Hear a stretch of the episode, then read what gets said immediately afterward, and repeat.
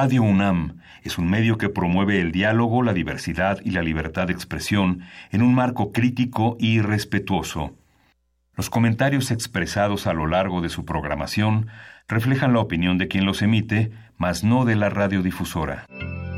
Radio UNAM presenta Primer Movimiento. El mundo desde la universidad.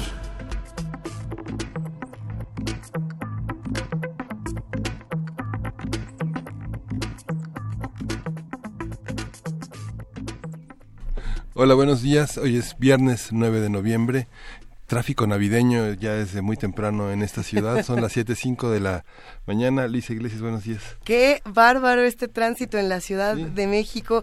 Eh, es temprano y pareciera que no es 9 de noviembre, sino que es 23 de diciembre. Jefa de Información, Juana Inés de esa. Buenos días. Buenos días, Luisa Iglesias. Sí, yo siento que cada vez que veo un árbol de Navidad, algo en mi alma se, se va muriendo. ¿No te gustan los árboles de Navidad? No en noviembre. No en noviembre. No en noviembre. ¿Cuándo se pone el árbol de Navidad? ¿En mi casa? El 23, el 23 de diciembre o el 23 de noviembre, no, el de diciembre. Bueno, todo depende de, la tradición que siga cada quien, pero no maneje como si fuera 23 de diciembre. Relajémonos un poco, sí, está muy tensa nuestra ciudad, muchos anuncios, por supuesto, y muchas noticias que dar, eh, pero tratemos justo de hacer comunidad cuando de tránsito se trata, eh, uno y uno, relájense. Ya llegaron tarde, ya llegamos tarde. No, no se atraviese. Esa es otra. Si no le va a dar tiempo de cruzar, no se atraviese. Mejor no se atraviese porque... Tenga cuidado con los peatones. Hay vehículos que parecen fieras esta mañana. Entonces, vámonos todos con calma porque tenemos un programa con muchísima información. ¿Qué, ¿Con qué noticia podríamos arrancar esta pues, mañana? Pues las dos noticias que han recorrido eh, toda la prensa latinoamericana y la, y la, prensa europea, pues es la iniciativa de reforma para la ley de transparencia y ordenamiento de los servicios financieros y las instituciones de crédito en materia de comisiones bancarias. que, se puso durísimo. Se puso durísimo. Sí, digo, es una, es una sentida demanda de la sociedad mexicana el abuso de los bancos que, este, que tendrá que ser hablado con ellos, que se tendrá que ser. Pero eh, Monreal, el diputado, el senador Monreal señaló que no habrá este no habrá paso atrás habrá matices pero eh, este movilizó la bolsa de valores y es un, un ajuste doloroso y fuerte para la banca que tanto gana a costa de los mexicanos en comisiones que no tienen por qué ser ni en sus países no y el asesinato de Valeria Cruz en Veracruz que las escenas de la diputada este Carmen Medel. Carmen Medel fueron muy conmovedoras eh, después del asesinato de esta compañera de la FES Cotitlán, que día a día hay una joven asesinada ¿no? en este país. Justamente. Justamente, y bueno, pues eh, salir como salió Yunes a decir, ah, pues fue una equivocación, ya encontramos al, al asesino, estaba muerto, pero, o sea, todo, todo es confuso y todo se cierra de esa manera, ¿no? Todo se queda impune porque, porque se le dan estas explicaciones.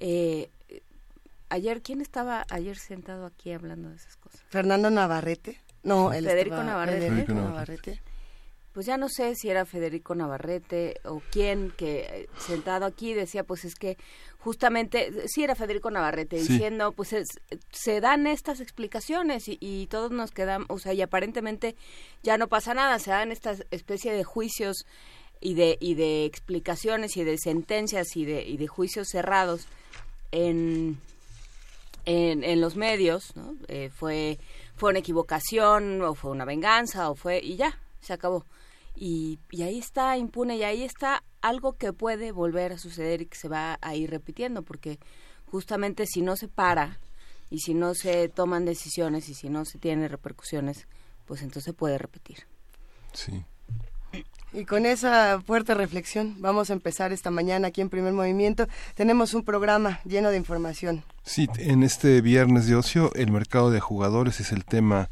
con el que abriremos esta emisión de primer movimiento. Vamos a conversar con Iván Pérez, colaborador de Ford México y Univisión. Contamos también con nuestro radio teatro sorpresa, que parece ser que va a estar buenísimo. Sí. En la nota nacional vamos a tener el examen de los derechos humanos en el gobierno de Peña Nieto, vamos a tener el comentario de Jacobo Dayan, él es investigador del seminario Violencia y Paz del Colegio de México. Nota del día, cómo asimilar la caravana migrante. Esto con el comentario de Nacheli Ramírez Hernández, presidenta de la Comisión de Derechos Humanos del Distrito Federal. En la nota internacional, Rafael Correa y su solicitud de asilo. Vamos a, vamos a escuchar el comentario de Eduardo Bueno León, investigador del doctorado en estudios latinoamericanos de la UNAM. Esta mañana la poesía necesaria dice que me toca a mí, pero yo digo que te toca, a, ti, Miguel Ángel, ¿verdad que sí? ¿Estás más que listo? Un mano a mano, para cerrar la semana, nos vendría bastante bien. Tenemos una mesa buenísima. Vamos a, vamos a hablar de las películas biográficas, toda, toda la producción dedicada a hablar de este culto a las personas, a indagar sobre las biografías con José Luis Ortega, fundador y editor de la revista Cinefagia.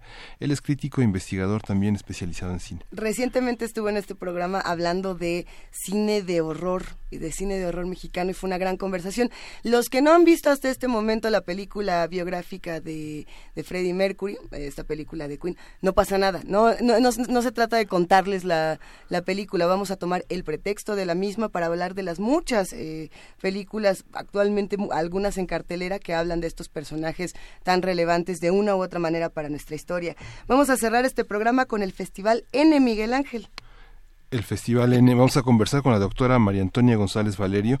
Ella es académica de la Facultad de Filosofía y Letras y dirige Arte más Ciencia y trabaja en la interdisciplina de Artes, Ciencias y Humanidades. Y bueno, vamos empezando con música esta mañana. Gracias a todos los que hacen comunidad con nosotros. Estamos en arroba P Movimiento, diagonal Primer Movimiento UNAM y tenemos un teléfono que es 55 36 43 39. cada viernes empezamos con música nueva y de ahí nos seguimos con las complacencias musicales. Así que escríbanos, llámenos y díganos qué quieren escuchar. Esta banda que vamos a escuchar a continuación es, el quinteto californiano que aparece en 2016. No, ah. no, no sé, no, te iba a decir que se parece, pero la verdad es que no se parece. ¿Los Beach Boys eran cinco o cuatro? Ay, yo, ah, ¿verdad? Ah, han de ser cinco, ¿no? Porque es el principio de la boy band. bien fuerte? No, porque el, el, concepto de boy band empezaba con cinco elementos. Si usted sabe si son cinco o cuatro los Beach Boys, comuníquese con nosotros. Tendremos sorpresas para usted. Eh, eh, no, hoy vamos a escuchar a The Marías, Marías, una banda integrada por Josh Conway, eh, Jesse Perlman, por María, a secas, justamente esta voz muy elegante. A ver qué le parece a los, a los radioescuchas que hacen comunidad con nosotros. Está Carter Lee, Edward James y todos ellos hacen este sonido muy particular. Eh, muy nuevo. A ver cómo empezamos con este Over the Moon que acaba de aparecer y regresamos con ustedes.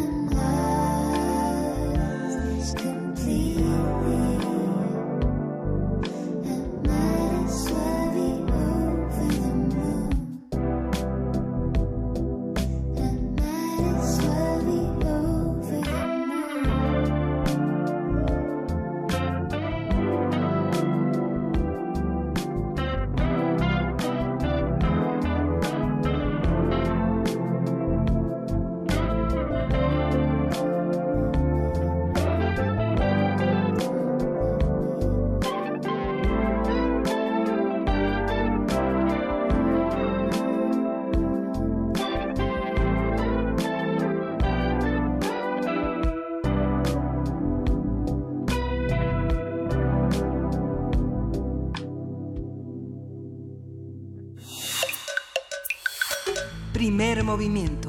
Hacemos comunidad. Viernes de ocio.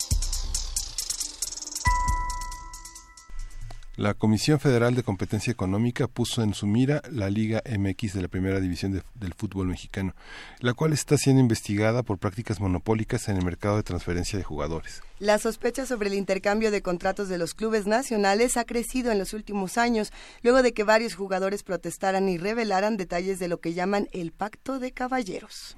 Desde el 29 de junio, la COFEC arrancó sus investigaciones sobre la Liga y la Federación Mexicana de Fútbol, que durarían entre 30 y 120 días a partir de la fecha de inicio. Por lo pronto, la comisión señaló que son consideradas ilícitas todas las prácticas en contratos, convenios, arreglos o combinaciones entre agentes económicos que modifiquen el mercado en su beneficio. Vamos a ver. Sí, y a partir de la nota de la COFEC y los equipos de fútbol, vamos a hablar sobre las condiciones laborales de los jugadores, los usos y costumbres en los equipos, y para ello está Iván Iván Pérez con nosotros, él es colaborador de Forbes México y Univisión. Buenos días, Iván, gracias por estar. Hola, ¿qué tal? ¿Cómo están todos por allá? Muy buen día. Un gusto escucharte, Iván. Cuéntanos a qué responde la observación de COFESE. Pues mira, eh, por muchos años las autoridades del fútbol mexicano han tenido este bien llamado pacto de caballeros, que no es más que pues controlar, regular y de alguna manera eh, monopolizar a, los futbolistas, ¿no? La COFE se habla de un tema de contrataciones, de recursos humanos, y lo que han hecho los clubes, pues prácticamente desde que el fútbol se hizo negocio, empezó a hacerse negocio en los años 80, eh, el Pacto de Caballeros surge en los años 90 del siglo pasado, o sea, ya eh, para algunos nos parece eh, pues no tan lejano, pero la verdad es que ya han pasado más de 20 años de eso, y lo que corresponde es que un futbolista eh, no puede negociar con otro club en, que haya quedado finiquitada su relación laboral con su antiguo equipo. Es decir, em, o en su defecto también, cuando un jugador termina contrato con X equipo, eh, pues no se puede ir directamente a otro porque tiene que negociar con con el, nuevo equipo tiene que negociar con el anterior para darle de alguna manera una licencia o una salida. Y eso bueno pues eso no es ya bien visto por la FIFA desde hace unos 10 años no eh, pero es algo que se ha mantenido en el fútbol mexicano y que pues la FIFA ha hecho vista vista gorda de ello no los futbolistas han están atados a ese pacto de caballeros es decir si alguien termina por ejemplo contrato con el Atlas el reglamento de la FIFA dice que seis meses antes de que termine eh, ese contrato está en libertad de negociar con otro equipo, pero en México no es así. ¿Por qué? Porque los, los directivos han optado esta forma de blindar sus inversiones de alguna manera y bueno, pues eh, así se ha manejado pues por muchísimos, muchísimos años. Sí, que pacto de caballeros suena más bien como un pacto de tratantes, ¿no? En realidad eh, de lo sí, que es como una mafia. Ajá, lo, lo, que quiere decir es que los dueños de los equipos se, se reservan la libertad de más allá de lo que digan los contratos, porque ah, supongo que a eso hace referencia a lo del pacto de caballeros, no, no importa lo que haya por escrito, nosotros nos arreglamos en lo oscurito.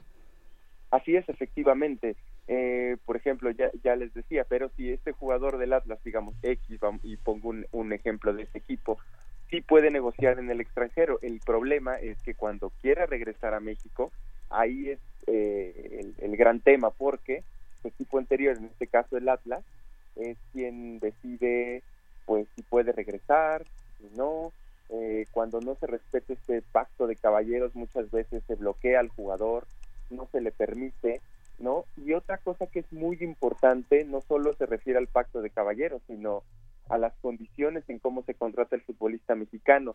Eh, por ejemplo, aquí en, eh, está el famoso draft, ¿no? Que son solo dos o tres días donde se puede cerrar las negociaciones. Es verdad que se puede empezar eh, un par de meses antes las negociaciones, pero si en ese par de días en, un sitio como Cancún, que es donde se hace, no se logra tener este acuerdo, pues el jugador se queda sin, la posibilidad de ejercer su profesión laboral y tiene que irse a un mercado extranjero, a veces Centroamérica, que está haciendo como pues, que le está abriendo las puertas, ¿no? Pero bueno, las condiciones son eh, menores en términos financieros, las condiciones también son menores en términos de, de imagen y de propagación, digamos, de, de, su actividad, ¿no? Pero sí, en realidad el, el futbolista mexicano eh, está muy atado, pero en realidad podríamos decir que el futbolista en el mundo, hoy, hoy en día, por ejemplo, si un futbolista mexicano decide ir a un tribunal eh, civil,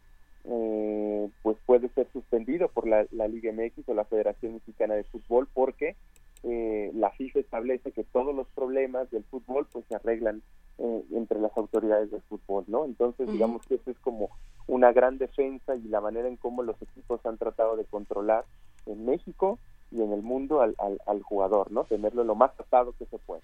¿Quiénes fueron los primeros en, en denunciar este tipo de prácticas, los, los primeros en atreverse a decir, yo siento que por aquí la cosa no va, eh, este equipo está haciendo esto otro? Cuéntanos un poco también de esa parte, Iván. Pues mira, es un tema que eh, surge, como te decía, en los años 90, pero es a finales de, de esa década, estamos hablando del 97, en el 98, que los jugadores empiezan como a, levantar la voz, ¿no? Un poco. Y, pero también son cómplices, porque eso hay que decirlo, ¿no? De alguna manera lo, lo aceptan, así como aceptan los dobles o los triples contratos, o no ponen atención a, a, a qué firman, ¿no? Hace algunos, un par de años realizábamos un reportaje y le preguntábamos a los futbolistas eh, pues si, es que leían su contrato, ¿no? Y ellos aceptaban casi como de una manera natural decir, no, pues a mí me lo lleva mi representante, yo firmo y a, veces sé que firmo dos o tres contratos eh, y así es, ¿no? Pero ni siquiera ponen como ese detalle o esa atención, ¿no? Eh, no tendría como un caso específico donde comienza toda esta forma de destaparse, más bien eh, en los drafts empieza en, a finales de los noventas a, hablar ya del tema, ¿no? Sobre los dobles contratos, sobre este pacto de caballeros y, es algo que se ha mantenido muchísimo. Eh, un poco como también como contexto decir que Decio de María cuando empezó su gestión, eh, que hoy ya no está en la, en la Federación Mexicana de Fútbol, cuando empieza su gestión como directivo, él habla de beneficios, dice, bueno, eh, gracias al pacto de caballeros, el fútbol mexicano se estable financieramente y hay acuerdos, ¿no? Es como obviamente validar la trampa o, validar la explotación en contubernio también es verdad de los futbolistas, ¿no? Hoy en día empieza a haber este movimiento de la Asociación de Futbolistas Profesionales, ¿no?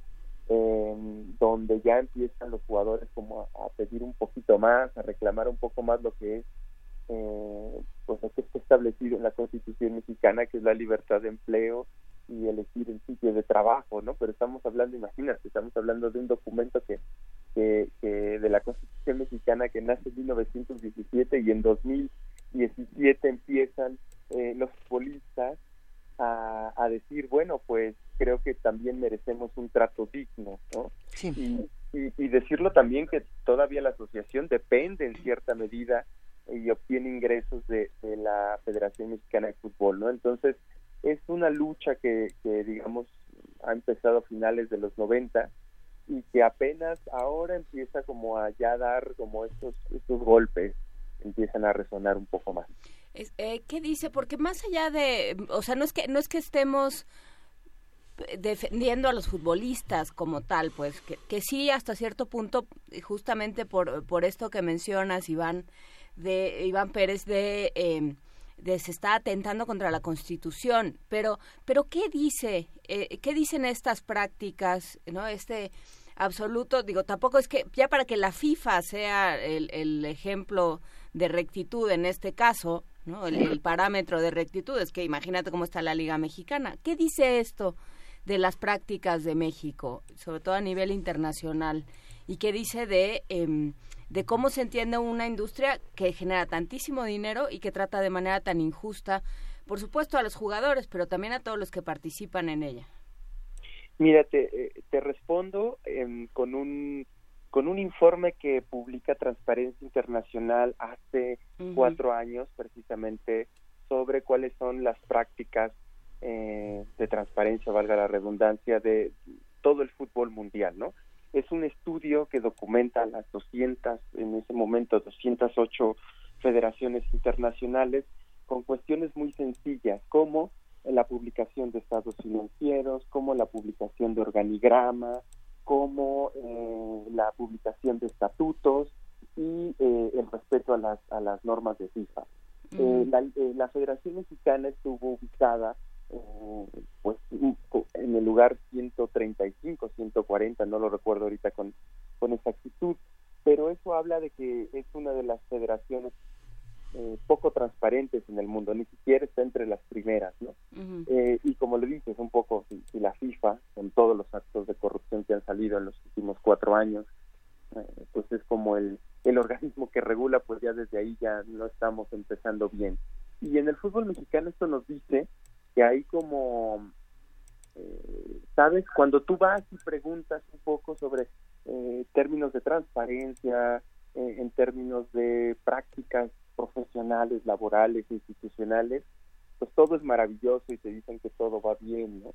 Pero lo cierto es que eh, el fútbol mexicano, la transparencia es casi nula, ¿no? Hoy, obviamente, ellos se escudan en, en ser eh, empresas privadas, ¿no? Pero, por ejemplo, el PSG en Francia o el Manchester City en Inglaterra, pues de hacer eh, instituciones privadas hacen públicos sus estados financieros y aún así están ahora metidos en, esto famoso del, fútbol league, que también es un tema ahí eh, muy grande, ¿no? Pero nos dice un poco sobre la complicidad también de los actores del fútbol mexicano, es decir, lo permiten, ¿no? Eh, los futbolistas lo permiten porque así es el sistema muchas veces eh, algunos jugadores o algunos directivos me dicen, bueno, es que nosotros no vamos a cambiar el sistema, ¿no? Entonces es toda una complicidad que permite, ¿no? ¿Por qué? Porque el jugador eh, si tú quieres entrar a, este, estar en un equipo profesional, pues tienes que acatar las reglas y no hay de otra, ¿no? Pero no ha habido realmente un movimiento fuerte, directo, pues para transparentar por lo menos esta, esta parte de, los futbolistas, de los jugadores, que de alguna manera pues sea conforme a, la ley, ¿no? Conforme a derecho, como cualquier mexicano puede y tiene el derecho de, renunciar a un trabajo y decir, pues me voy de aquí y porque allá me ofrecen más, ¿no? Eso no ocurre. Pero sin duda la complicidad es como eh, la, la, principal característica que te podría decir, ¿no? Y que todo mundo permite que sea así el sistema porque así es. Es que eh, creo que la complicidad es de muchos actores. Está, por supuesto, están los dueños, que siempre son eh, los malos de la película, que con, justa razón, pues, pero así se así se, así se construyen.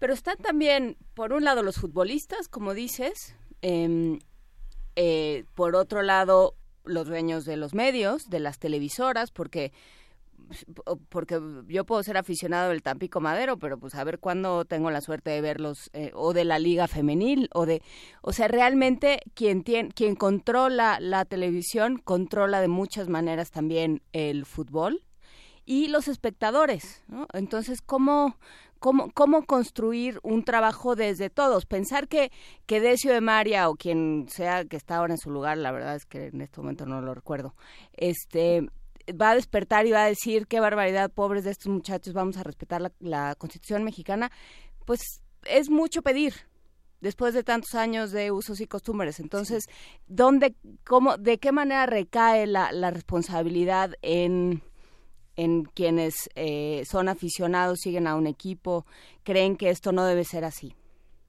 Pues mira, una de las medidas que han tomado algunas instituciones que han estado envueltas en en escándalos a nivel internacional y que me parece que puede ser una, una buena medida es precisamente que organismos internacionales o eh, actores que sean terceros pues se involucren en, en los análisis de las federaciones, en replantear un poco sobre cómo se están haciendo las cosas y a partir de ahí iniciar una reforma, ¿no? algo que, por ejemplo, han hecho la Federación Internacional de Atletismo, me salgo un poco del fútbol, pero es un poco el ejemplo de qué es lo que hicieron cuando se eh, el, presidente de la Federación Internacional, eh, Liac, un senegalés que hizo fortuna a costa de, de patrocinios, etcétera, lo que hicieron fue contratar a una empresa internacional, una consultoría para que les hiciera un poco el balance en términos de gobernabilidad, en términos de transparencia, en términos de ética, y a partir de ahí empezar a sentar las bases para pues tener un organismo muchísimo más eh, claro en términos de prestigio, en términos de marca, en términos de, gobernabilidad. Y a partir de ahí creo que puede ser un, un, buen camino para que se empiecen a transparentar muchas cosas porque obviamente eh, la federación ha hecho investigaciones internas, pero resulta que todo siempre es maravilloso, ¿no? Qué raro, Iván. Sí, ¿no? O sea, todo está bien y, y lo mismo pasa en la FIFA, ¿no? En la FIFA antes de que se soltaran todos estos escándalos, pues hacían investigaciones internas 20, 30 años y todo el mundo o culpaba a un tercero, un, actor muy pequeño, ¿no? Y decía, bueno, pues ya se va, ya eh, un, un funcionario de tercer nivel es el culpable de todo una trama de corrupción de millones de dólares, ¿no? Que solo ellos se creían, ¿no? Eh, y me parece que ese es como un buen camino, ¿no? Y en el término de los, eh, hablas de las televisoras, pues bueno, es un negocio, pero probablemente los medios de comunicación eh, debamos también aportar un poco en, desde la función periodística en, en, tratar de investigar este tipo de, de, cuestiones como se han hecho en, en, otros rubros de, de México, ¿no? El, tema de la Casa Blanca, por ejemplo, ¿no? Que surge de, de, una investigación periodística, ¿no? El, tema de la gran estafa, ¿no? A partir de ahí creo que el periodismo ha ido moviendo poquito a poquito algo, ¿no? Y creo que eso nos falta porque en general el periodismo lo, lo miramos como el periodismo deportivo mira al deporte como un show y como un espectáculo, ¿no? Pero pues ya es una industria y me parece que también es importante eh, tratar de ver qué hay detrás de todo esto, ¿no? o por qué si en México los niveles de corrupción son tan altos, por qué en el fútbol todo es maravilloso, ¿no? Es una duda periodística como, como más allá de decir por qué siempre vas a pensar mal, no, más bien es por qué eh, en México los niveles de corrupción o de, baja transparencia son muy altos y en el fútbol no, ¿no? Me parece que es una duda válida y que a partir de ahí desde el periodismo se puede empezar a mover eh, muchas cosas también. Tenemos identificados eh, clubes más corruptos que otros. No es porque uno quiera buscar el chisme, eh, pero... Ya vas a hablar mal de la Unión de Curtidores, Luisa. No lo sé, no, lo que quiero saber es si tenemos personajes que sean identificados como corruptos, que se sepa ya dentro de esta gran industria, a ver, con este no te vayas a meter por aquí, con esta otra persona por acá, eh, porque eso, eh, pues, pues es el juego justamente que se hace con corruptos y políticos, ¿no? Entonces, ¿cómo pasa con los del fútbol? Pues mira, sí, obviamente, por ejemplo, hay personajes que están identificados, pero no pasa absolutamente nada. Y, y, lo pongo tan claro, ¿no? Este, Veracruz, ¿no? Un estado que, que hemos sabido que en la última década todo con lo que pasó con Duarte, etcétera, ¿no? Pues bueno, también ahí tienen un presidente que logró que, el gobierno del estado les, les, les condonara prácticamente de por vida el estadio, ¿no? Eh, el señor obviamente declara que si hay dobles y tiene triples contratos, ¿no? Y él fue prácticamente así de ese nivel de descaro de sí, así es, y los futbolistas lo aceptan, ¿no? Pero si tú me preguntas qué ha pasado con él, bueno, pues él sigue siendo el dueño de Veracruz, ¿no? Eh, y, y así hay muchos directivos, ¿no? En su momento también se habló de José Antonio García, que fue dueño del Atlante, ¿no? Todo como cómo manipulaba a los jugadores, cómo le cerraba las puertas a, futbolistas o, evitaba que tuvieran este, una contratación digna. directivos, por ejemplo, del, del, un equipo ya desaparecido que se llama que se llamaba eh, los Colibríes de Cuernavaca, ¿no? El señor eh, Rodríguez, si no me equivoco, era dueño de aerolíneas internacionales, también ya no existen. Eh, por ejemplo, él, él llegaba con con maletas para pagarle a los jugadores y así así se mantuvo por mucho tiempo no así llegas casi casi en bolsas de plástico llevaba el dinero pero desafortunadamente el fútbol mexicano aún no ha dado como un gran golpe de como de autoridad y de transparencia muy grande. Es decir eh, pues ellos entienden que así son es su negocio ellos lo manejan de esa manera los futbolistas lo permiten, los representantes también hacen muchísimo negocio con eso. Entonces, la verdad es que es verdad que el, futbolista alza la mano, pero también me parece que ha faltado un poco eh, la autocrítica en qué han dejado de hacer en términos de tener un fútbol mexicano mucho más digno, inclusive para ellos, ¿no? Porque han sido muy permisivos y, en todos lados hay, hay desafortunadamente casos de, ilegalidad o de corrupción y lo más triste es que, insisto, no pasa nada, o al menos no ha pasado hasta ahora. Eh, nos pregunta R. Guillermo una cosa interesante. ¿Hay, ¿Tenemos algún indicio de, eh, de el dinero del fútbol vinculado con lavado de dinero? ¿Hay alguna, o sea, se sabe que se conoce algún vínculo entre, eh, entre negocios ilícitos, entre crimen organizado y fútbol? Sí, bueno, hay, hay podría eh, decir varios casos, ¿no? Digamos, en los últimos años, eh, por ejemplo, un equipo de tercera división que se llamaban los Mapaches, que, estaban ligados a, a cárteles en Guadalajara, pues el equipo fue desmantelado, pero bueno, esa investigación no viene de la federación o la federación ni siquiera es quien da la alerta, ¿no? Son precisamente esa investigación que realiza la PGR y bueno, pues ese es un caso. Luego, em, un narcotraficante que se llama Tirso, que, fue dueño de Irapuato y de Querétaro, también los equipos fueron desafiliados. Eh, y más bien hay indicios sin que tengan que ser forzosamente eh, comprobados, ¿no? Estadios, por ejemplo, en, en Nayarit, un estadio de prácticamente de liga de ascenso para un equipo de tercera, cuarta división que costó más de 120, 100, perdón, más de 150 millones de pesos, ¿no? En un equipo que no es meramente profesional y que pues estadios eh, con pasto sintético en, poblaciones no más de 3.000 eh, habitantes, como que no concuerdan muchas cosas. Eh, poco se ha sabido, más bien yo te puedo, les puedo decir que eh, el SAT ahora mismo también está realizando una investigación precisamente por, por el tema de, lavado de dinero, los dobles contratos,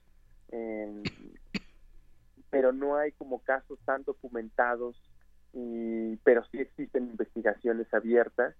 Eh, ¿Y de qué estamos hablando? ¿De qué estamos hablando en términos de industria? Estamos hablando de equipos que facturan más de, cuatro, de 400, entre 400 y casi 800 millones de pesos al año, eh, se han convertido en equipos eh, que son máquina de hacer eh, dinero, pero también de gastar, ¿no? Eh, yo les puedo compartir, por ejemplo, que Chivas es un club que más o menos gasta entre unos 400, 500 millones de pesos en nómina de primera división. Y bueno, tiene contratos en millones de dólares, estamos hablando que no dudo que el, equipo facture unos 900 millones de pesos al, al año. Y entonces en ese en ese tema, pues bueno, tanto es el dinero que se juega que bueno, los directivos tratan de, sacar su mejor partida y los altos son tan altos que también los futbolistas aceptan eh, muchas de estas condiciones laborales. Sí, bueno, ¿cuánto habrá costado? No sé cuánto costó traer a Maradona a los Dorados, por ejemplo. Pues bueno, él tiene un contrato de 950 mil dólares por un año, que esto es una cifra en liga de ascenso eh, muy alta para un equipo de segunda división, ¿no?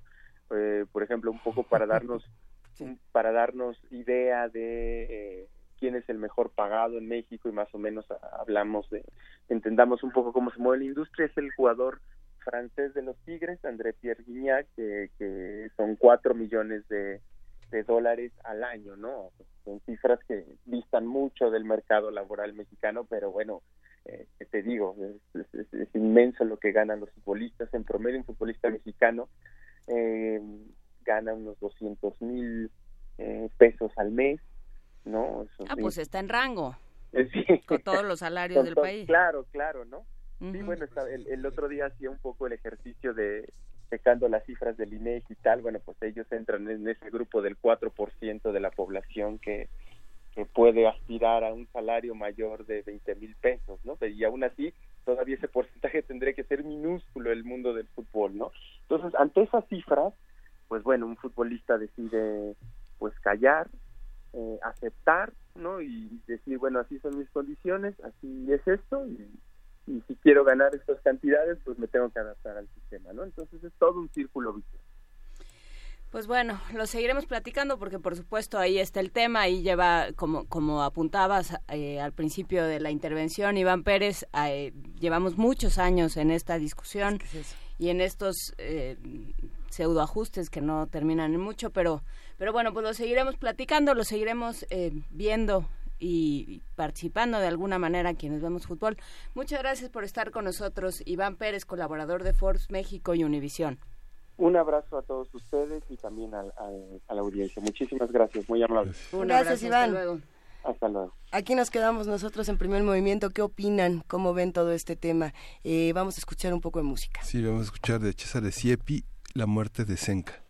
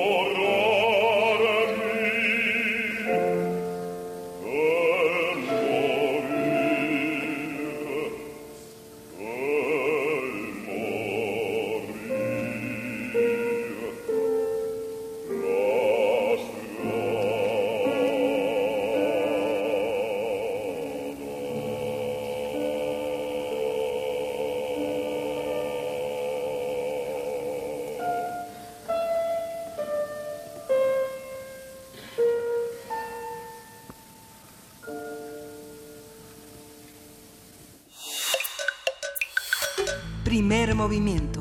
Hacemos comunidad. En este momento son las 7 de la mañana con 42 minutos de que se que andan planeando.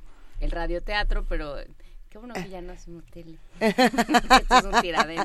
Estamos platicando fuera del aire un poco de todas estas controversias del mundo del fútbol, eh, de lo interesante que puede resultar para muchos. ¿De qué pasa con tus Raiders, Luisa? No, yo no quiero hablar de qué pasa con mis Raiders. ¿Qué pasa es tristísimo. Con de tus Raiders, Luisa? No, pues qué pasa con todo en los Raiders, un equipo que tenía una tradición interesante de ser los malos, los, los rudos y que de pronto se han vuelto los los malos, los silenciosos, los, chafas, los chafones. Es rarísimo, pero bueno, ya ya ya no voy a quejarme de los Raiders porque en una de esas nos dan una buena sorpresa. Entonces, hay que confiar, hay que tenerle esperanza al equipo, o no, o de plano ya los dejamos pues morir. yo, pues yo como no tengo equipo, yo no me lo quiero pasar. Cada quien, a ver, ¿qué, ¿qué, equipo tienen los que hacen comunidad con nosotros? Miguel Ángel, ¿tú tienes equipo? No, ¿De fútbol americano? ¿De fútbol, soccer? Yo pensaría que le vas a los Ravens. Eternamente el Cruz Azul.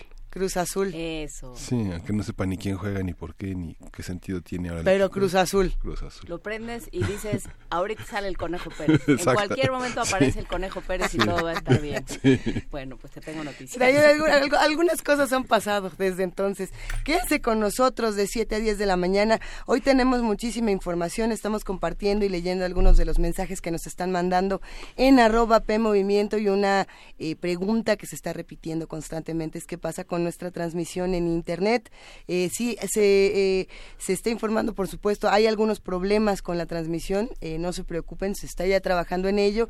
Mientras tanto, pueden probar en Tuning esta aplicación para escucharnos de manera digital. Tampo- al parecer tampoco está funcionando. Eh, debe haber alguna manera. Estoy ¿A través de la página tampoco? Estoy pensando en, en qué otra aplicación puede, puede escucharlo. Algunos teléfonos pueden eh, de registrar el FM, a lo mejor por ahí. Toño Quijano, ¿tú lo, tienes alguna manera? Aquí está nuestro jefe de noticias, Toño Quijano. Buenos días, Toño. FM. Buenos días.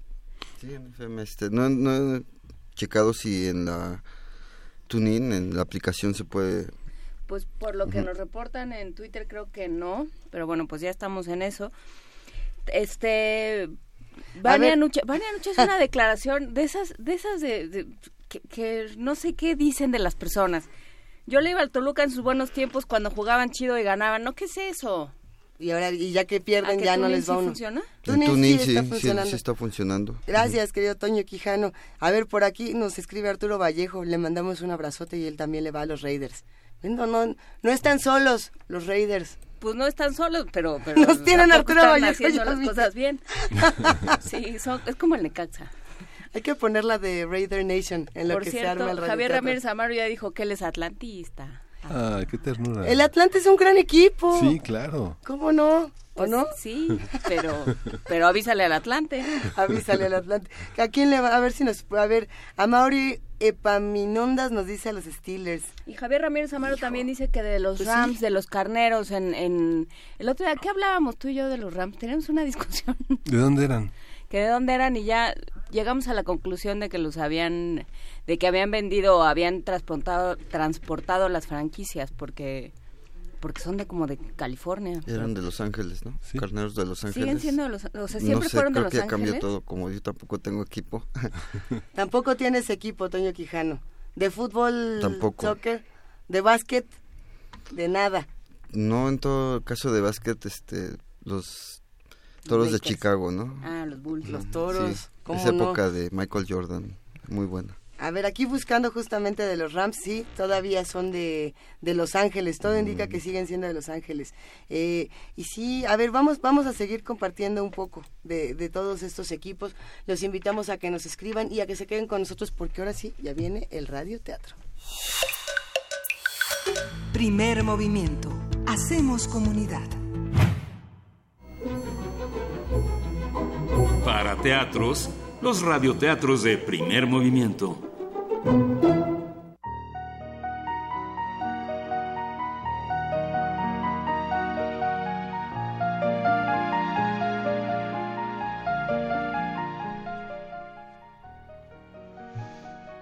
Mi día de suerte, de Keiko Casa, traducción de Cristina Puerta, edición de Norma y Libros del Rincón.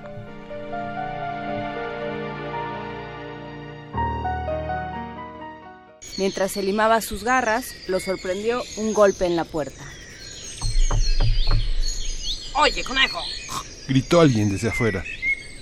¿estás en casa? ¿Conejo? Pensó el zorro. Si hubiera algún conejo aquí, ya lo habría comido en el desayuno. Cuando el zorro abrió la puerta, vio allí a un delicioso cerdito. ¡Oh, no! Oh, sí, has venido al lugar indicado. Y enseguida agarró al cerdito y lo arrastró adentro. Este debe ser mi día de suerte.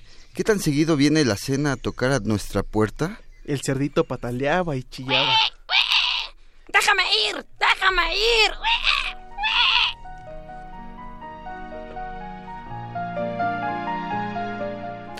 Lo siento, amigo. Esta no es una cena cualquiera.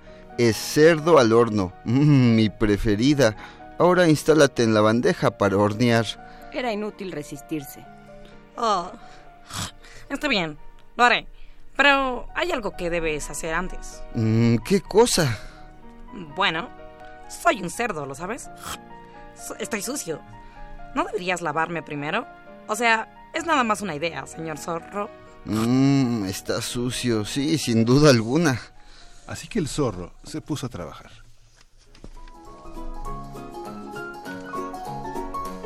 Recolectó algunas ramas Encendió la hoguera.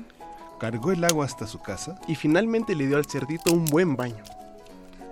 Eres buenísimo para tallar. Listo, eres el cerdito más limpio de toda la región. Ahora quédate quieto.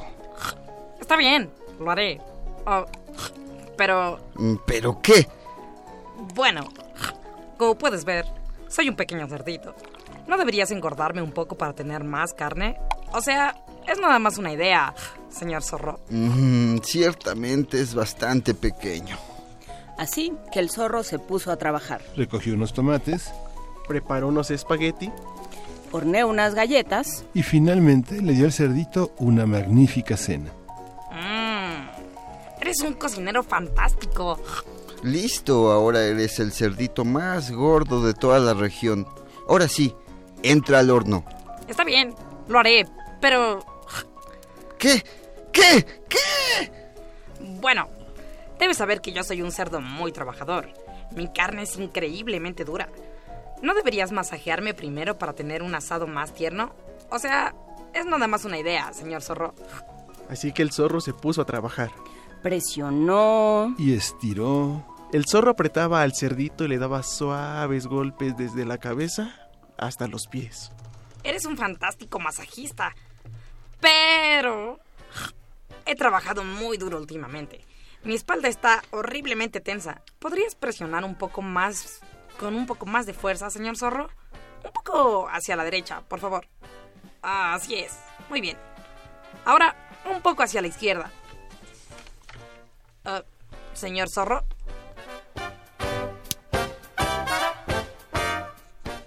Pero el señor zorro ya no lo escuchaba. Se había quedado dormido, exhausto por todo el trabajo. No podía ni levantar un dedo, y mucho menos una bandeja para hornear. Pobre señor zorro. Ha tenido un día muy ocupado. Enseguida, el más limpio, más gordo y más tierno de todos los cerditos de la región tomó el resto de las galletas y se fue a su casa. Uy, qué baño, qué cena, qué masaje. Este debe ser mi día de suerte. Cuando llegó a su cabaña, el cerdito se acomodó frente a su cálida chimenea con su libreta de direcciones. Mm, veamos. ¿A quién visitaré después? ¿Al oso? ¿Al coyote? ¿Al lobo?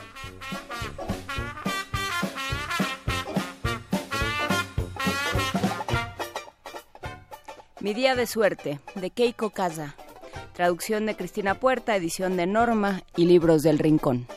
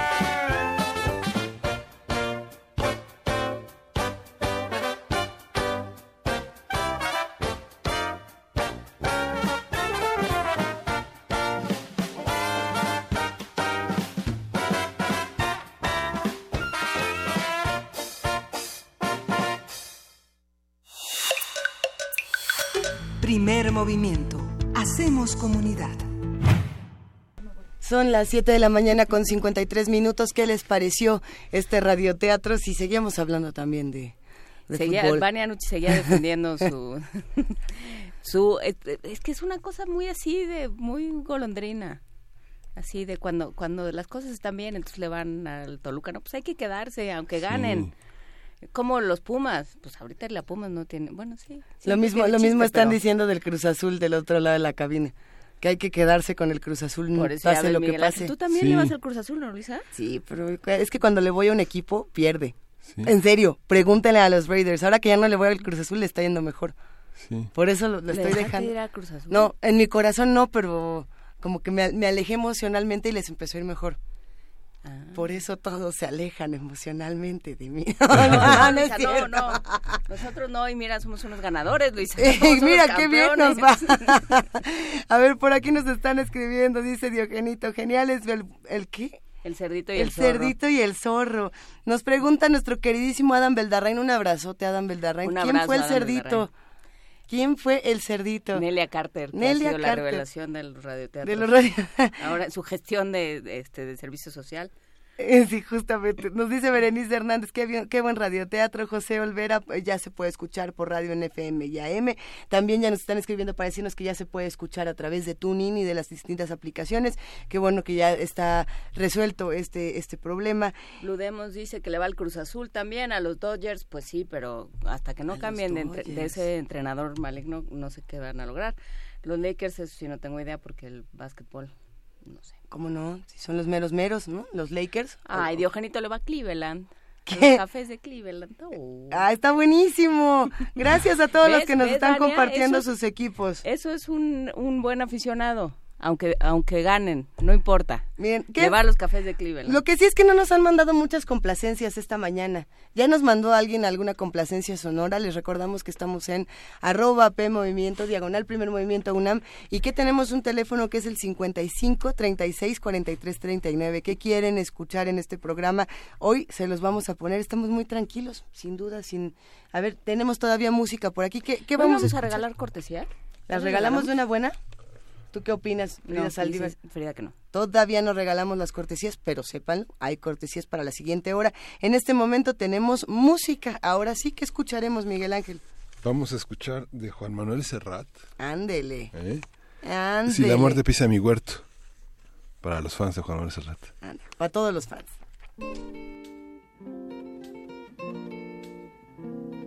Si la muerte pisa mi huerto, ¿quién firmará que muerto de muerte natural? ¿Quién lo voceará en mi pueblo? ¿Quién pondrá un lazo negro al entreabierto portal? ¿Quién será ese buen amigo que morirá conmigo, aunque sea un tanto así? ¿Quién mentirá un Padre nuestro y a Rey muerto, Rey puesto pensará para sí? ¿Y quién cuidará de mi perro? ¿Quién pagará mi entierro y una cruz de metal?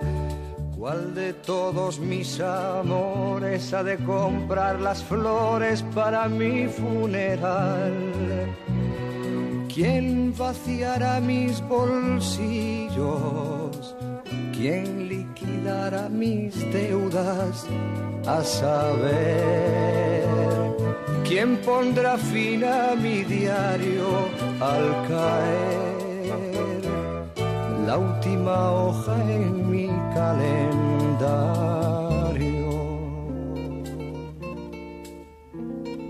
¿Quién me hablará entre sollozos? ¿Quién besará mis ojos para darles la luz? ¿Quién rezará mi memoria? Dios lo tenga en su gloria y brindará mi salud. ¿Y quién hará pan de mi trigo? ¿Quién se pondrá mi abrigo el próximo diciembre? ¿Y quién será el nuevo dueño de mi casa y mis sueños y mi sillón de mimbre? ¿Quién me abrirá los cajones? ¿Quién leerá mis canciones con morboso placer? ¿Quién se acostará en mi cama, se pondrá mi pijama y mantendrá mi mujer? Me traerá un crisantemo el primero de noviembre a saber quién pondrá fin a mi diario al caer la última hoja en mi calendario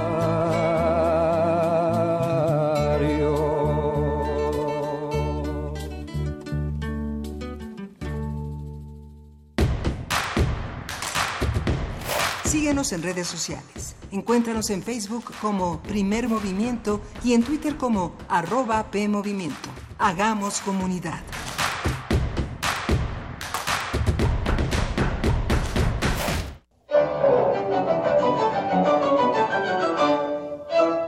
Las cuerdas se acarician, se atacan, se percuten, se les exprimen las infinitas posibilidades contenidas en tres instrumentos conjuntos.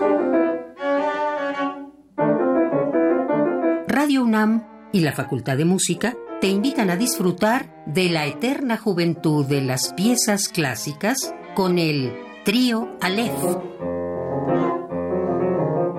José Antonio Ávila en el violín, Sandra Espínola en el violonchelo e Isaac Hernández en el piano. Domingo 18 de noviembre a las 17 horas en la sala Julián Carrillo de Radio UNAM. Adolfo Prieto 133, Colonia del Valle, cerca del Metrobús Amores. Entrada libre. La fascinación de ir a donde sea que la música nos lleve. Radio UNAM, experiencia sonora.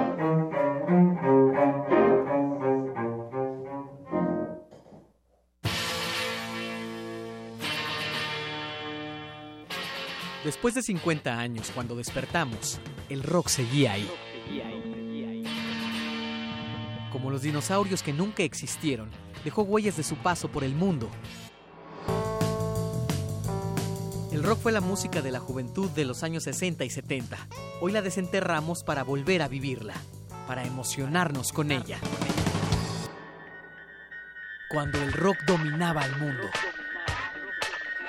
todos los viernes a las 18.45 horas, por el 96.1 de FM. Radio UNAM, Experiencia Sonora.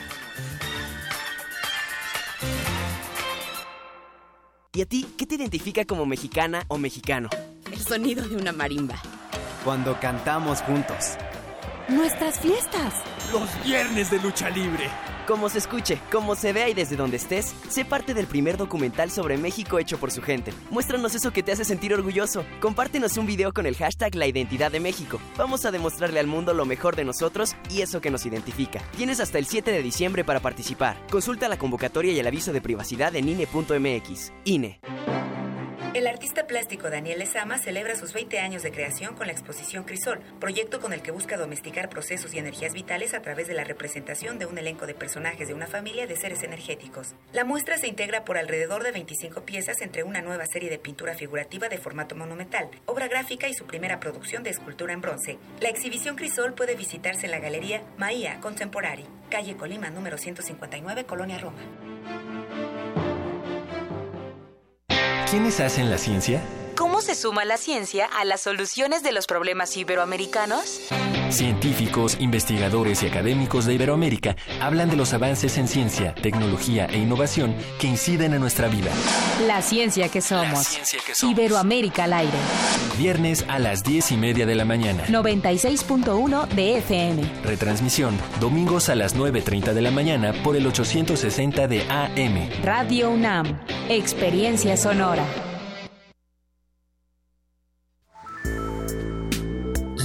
No se posee, solo se puede ser verdadero.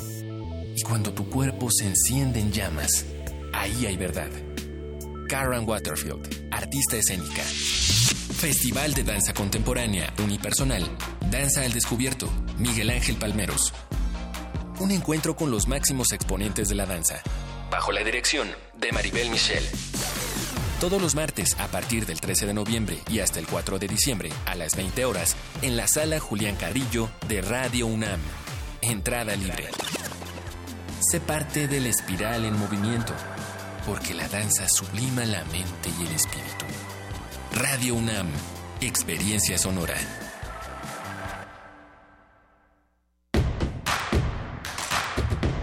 Queremos escucharte. Llámanos al 55 36 43 39 y al 55 36 89 89. Primer movimiento. Hacemos comunidad. Son las 8 de la mañana con 4 minutos. Juana Inés de esa, Miguel Ángel Quemain. Nos volvemos a encontrar en esta segunda hora de primer movimiento. Nos volvemos a encontrar y ahora sí ya nos vamos a tener que poner muy serios. Nos vamos a tener que poner muy serios en este instante, sí. Tenemos muchas notas, tenemos muchos comentarios para los que están haciendo comunidad con nosotros. Les mandamos un gran abrazo y les agradecemos por todos sus, sus eh, mensajes. No nos han pedido tantas canciones el día de hoy, pero estamos esperando que nos pidan más para seguir con nuestro viernes de complacencias. Y sin más por el momento, sin mayores preámbulos, nos vamos a la nota nacional. Primer movimiento. Hacemos comunidad. Nota nacional. Esta semana finalmente llegó la fecha en que Enrique Peña Nieto y su gobierno rindieron cuentas ante el mundo. El subsecretario Miguel Ruiz Cabañas, quien defendería el trabajo de la administración priista, encabezó la delegación mexicana que llegaba al examen periódico universal con datos negativos. Se llama EPU con cifras de por lo menos 37 mil personas no localizadas o desaparecidas, un inexistente sistema nacional de búsqueda que funcionara como marca la ley, 47 periodistas asesinados a lo largo del sexenio, entre otras decepcionantes credenciales, la delegación mexicana llegó este miércoles a Ginebra, Suiza, para su evaluación. Antes de conocer los resultados, organizaciones mexicanas no gubernamentales adelantaron su resultado y afirmaron que el gobierno de este sexenio quedaba reprobado por el deterioro de la seguridad del país, así como por la creciente impunidad y la corrupción imperantes. Por su parte, Jan Jarab, representante en México de la Oficina de la Alta Comisionada de las Naciones Unidas para los Derechos Humanos, Michelle Bachelet, dijo que México tenía pendientes urgentes por atender. Vamos a platicar con Jacobo Dayan, él es investigador del Seminario Violencia y Paz en el Colegio de México, para hacer un análisis del examen practicado por la ONU. ¿Cuáles fueron los resultados? ¿Qué cuentas hay que pedirle a este gobierno y qué esperar al siguiente? Gracias, Jacobo, por estar otra vez aquí. ¿Qué tal? ¿Cómo están? Buenos ¿Cómo, días. Cómo, ¿Cómo viste los resultados del gobierno? Pues eh, nada sorprendente, ¿no? eh, eh, México es el tercer examen preliminar que, que, que se practica. En el de 2013 hubo recomendaciones pues, que podríamos hacerle copy-paste. No hay ningún avance, lo que tenemos es una acumulación de mayor violencia, mayor impunidad, mayor corrupción y un discurso que continúa en la simulación por parte del gobierno saliente. Eh, lo único que yo podría rescatar, me parece, es eh, que ya de menos en este caso el gobierno saliente no tomó ninguna posición sobre lo que eh, la, la recomenda, bueno, las sugerencias emitidas en esta semana ahí en, Ginebra y que el nuevo gobierno es quien tendrá que decidir si estas recomendaciones que serán emitidas en diciembre se van a aceptar o no se van a aceptar. Eh, ¿Qué pasa en términos de rendición de cuentas, Jacobo? Hemos hablado mucho en este espacio de justicia transicional y de la necesidad de, eh, de que realmente haya ajustes de cuentas, haya justicia y haya verdad. Eh, en ese sentido, eh, pues hay cinismo por parte, o sea, esta, este no oponerse a las, a las recomendaciones tendrá un dejo de cinismo, un dejo de total ni me va a pasar nada o, o qué? ¿Cómo lo vemos? Pues mira, llegamos al final del sexenio sin siquiera fiscal general de la República, sin fiscales anticorrupción, sin, sin un sistema nacional anticorrupción operando. Entre las recomendaciones que se están haciendo eh, están dos que me parece que habría que poner el, el lupa. Uno es la Fiscalía Autónoma Independiente, que ahora se está discutiendo ya en el Congreso. Uh -huh habrá que estar muy pendiente de cómo sale esas discusiones en el Congreso, porque de no tener una fiscalía autónoma independiente sólida, difícilmente vamos a salir adelante. Y la segunda recomendación que hacen es que a pesar de tener, o aunque tuviéramos una fiscalía sólida, uh -huh. El tamaño del problema de la impunidad en México obliga a tener un mecanismo internacional contra la impunidad. México llega a umbrales donde ya la asistencia internacional es imprescindible. Veremos si el nuevo gobierno, entre las mesas de discusión que se, eh, se están realizando con el nuevo gobierno en temas de justicia transicional, lo, el tema de comisiones de la verdad y mecanismo internacional contra la impunidad está presente. Veremos qué decisiones toma el nuevo gobierno. ¿Hacia dónde apunta? Me parece que hasta ahora el, el, el, las, las, pláticas son positivas, pero bueno, pues evidentemente las, la toma de decisiones está de, del lado del gobierno, igual que por ejemplo hubo las mesas de diálogo entre sociedad civil y el nuevo gobierno en temas de la fiscalía, que hoy está en el Congreso, bueno, pues hoy la última palabra la tiene ya el Congreso. Lo que Sociedad Civil está proponiendo a partir del EPU es hacer un trabajo en conjunto con el, con el gobierno entrante.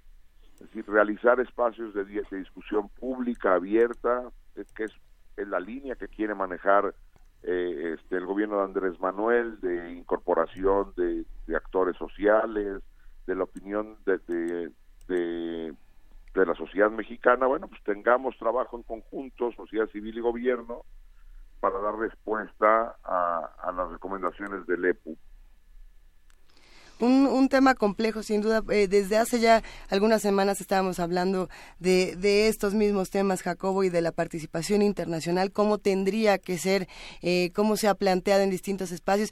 Y como siempre, pues volvernos a preguntar en qué otras latitudes ha sido exitosa esta entrada internacional y cómo podríamos replicarlo en nuestro país. Bueno, pues hay múltiples ejemplos de, de casos exitosos en el caso, por ejemplo, de, cooperación internacional, aquí tenemos uno, el Grupo Interdisciplinario de Expertos Independientes para el caso Ayotzinapa, es una forma de cooperación internacional que fue exitosa, tan exitosa que el gobierno de Peña Nieto decidió correrlos, porque evidenció que la verdad histórica en el caso Ayotzinapa no se sostenía, al grado de que ahora están, se está evaluando la posibilidad de regresarlo. En el caso de Guatemala hay un mecanismo internacional contra la impunidad que también ha, llevado al esclarecimiento de casos de, corrupción tremendos que tiene a, funcionarios, incluso expresidentes en la cárcel. Eh, también en Guatemala mismo hay un hubo un mecanismo de cooperación internacional para la realización de una comisión de la verdad en los 90, eh, que emite un muy buen documento de comisión de la verdad eh, experiencias internacionales de asistencia en temas de justicia y de verdad sobran. Lo que tenemos en México son malas experiencias, por ejemplo, en temas de comisiones de la verdad, porque nunca ha habido voluntad política. La Comisión de la Verdad de Oaxaca, de Guerrero, incluso el ejercicio hecho durante el sexenio de Fox con esta Fiscalía Especial para Movimientos y Sociales eh, Políticos del pasado, es mala no hubo eh, voluntad política en México. Ejemplos de mecanismos de cooperación internacional sobran. Eh, parece ser que en este en este momento de transición eh, del gobierno priista a una nueva opción política o la que promete ser una nueva opción política hay una ventana muy pequeña eh, Jacobo, en, el, en la que se pueden lograr cosas y en la que realmente se puede marcar una diferencia antes de que eh, de que gane la inercia, que es aparentemente la fuerza política más fuerte en este país. Em, ¿cómo, ¿Cómo aprovechar eh, desde todos los frentes, desde por supuesto el, político, pero también los, los frentes sociales, los frentes ciudadanos, cómo aprovechar esta, esta ventana? ¿Te parece que es así y cómo funciona? Me parece, Juan Inés, que estás diciendo lo, más relevante de toda esta discusión. Eh, el nuevo gobierno va a tener una ventana de oportunidad muy corta, una ventana de oportunidad porque es una transición a una opción política distinta, una opción política nueva, o sea que no había gobernado, a una opción política con un gran respaldo que está hablando de estos temas, es decir, recordar que estos temas de justicia transicional fueron puestos en, a la discusión por el nuevo gobierno. Si esto no se aprovecha en los primeros meses, probablemente un año, año y fracción del, del gobierno de Andrés Manuel, no nada más las inercias, sino el mismo desgaste del ejercicio del poder, del poder va a llevar a que esto se vaya cerrando. Tuvimos una oportunidad en el 2000 con el cambio, con la salida de los 70 y tantos años del PRI del gobierno y Vicente Fox tiró esta oportunidad por la borda hoy tenemos una oportunidad de establecer mecanismos extraordinarios. Esto también es importante aclarar. La violencia, la impunidad, la corrupción en nuestro país rebasa los umbrales de lo ordinario. En Suecia no hay un sistema de búsqueda de personas desaparecidas. En Dinamarca no necesitan una comisión especial para reparar víctimas. Nosotros rebasamos el umbral de lo ordinario y requerimos instituciones extraordinarias. Esas instituciones extraordinarias, como un mecanismo contra la impunidad, eh, de asistencia internacional, una comisión de la verdad, un sistema de búsqueda, un, un modelo de reparación integral a víctimas, requiere de una gran fuerza de voluntad y política, que si no se pone en los primeros meses, vamos a volver a desaprovechar la oportunidad. Volviendo al tema del examen, ¿cómo quedaron las Fuerzas Armadas? Porque ese es otro tema. Está, la, está sobre la mesa todavía, aprobada la Ley de Seguridad Interior, eh, y ahí están las Fuerzas Armadas.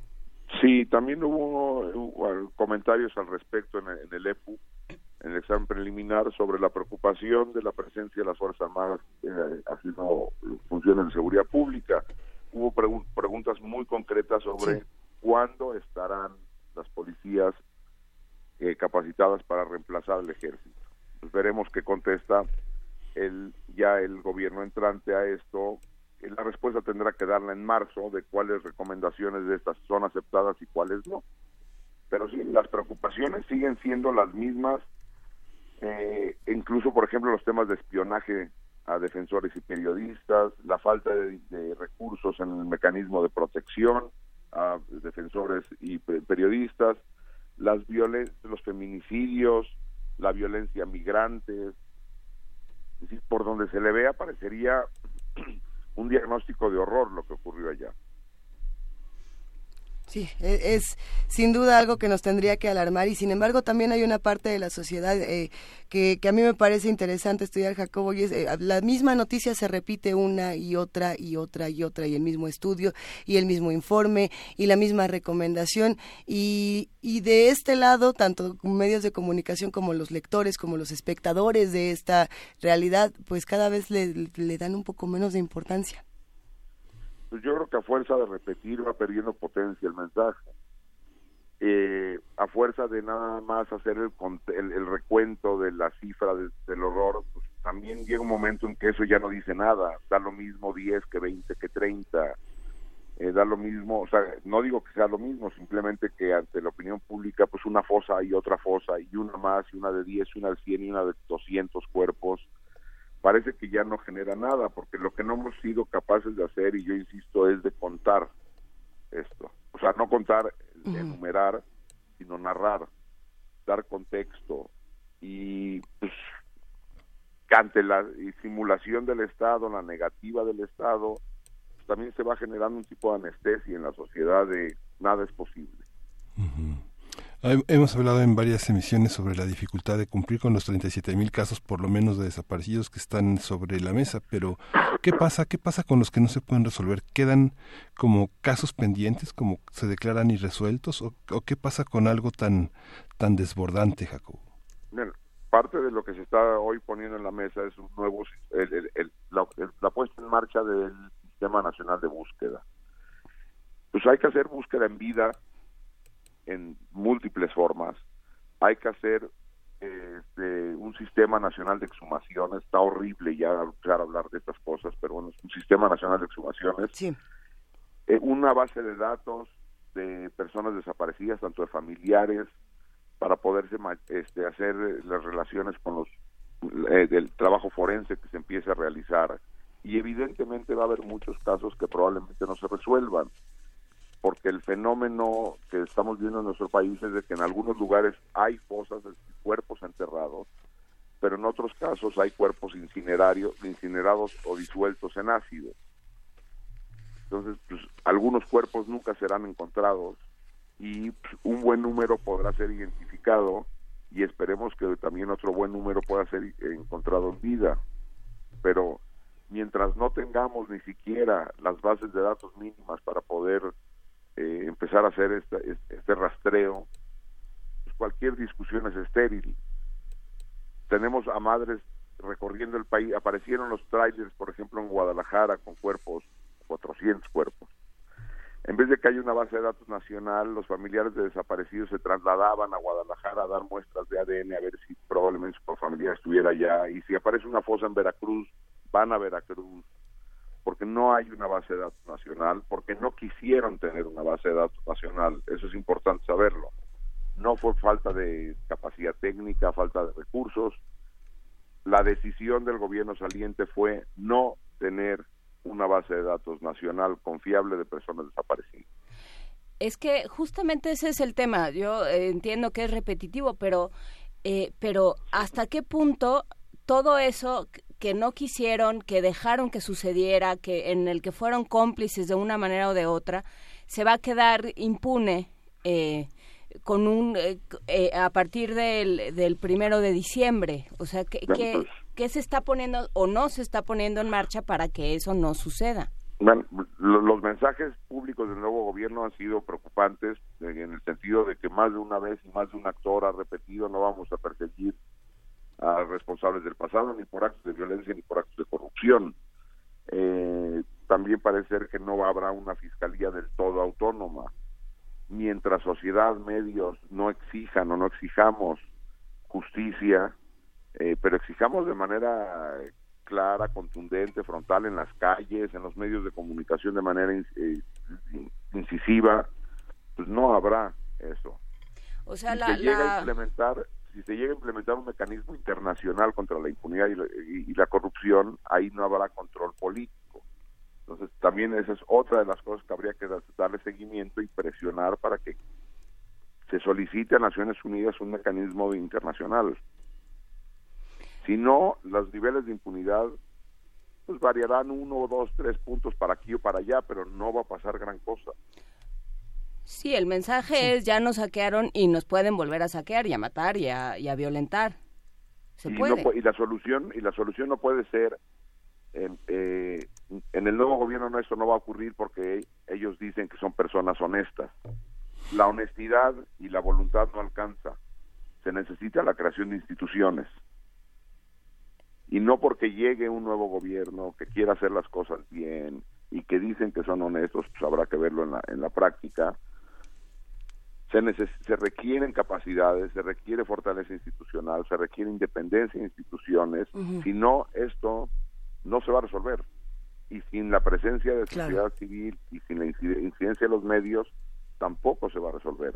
Si estamos en, en una situación de violencia e impunidad extraordinaria y que requerimos eh, instituciones extraordinarias, también la reacción de la sociedad civil tendría que ser extraordinaria.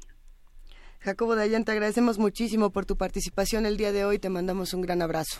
Igualmente, a- fuerte abrazo a todas y todos por allá. Gracias. Acá seguimos en primer movimiento, quédense con nosotros, seguiremos haciendo comunidad. ¿Qué opinan de este tema tan complejo, tan difícil para nuestro país? Escríbanos, arroba P Movimiento, diagonal primer movimiento UNAM. Por lo pronto los dejamos con un poco de música para continuar con la siguiente conversación donde estaremos hablando precisamente de la caravana migrante. Miguel Ángel. Sí, vamos a escuchar a Ryan Gosling, a Emma Stone y City of Stars, La La La Land. Este son. La La Land. Esta la Ah, pidió, la pidió Karina Rosales, Karina nos está diciendo Frida por... por Ah, Karina. Rosales. Abrazote.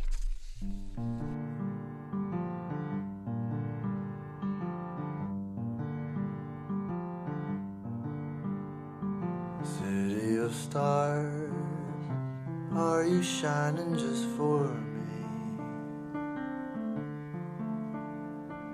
City of stars, there's so much that I can't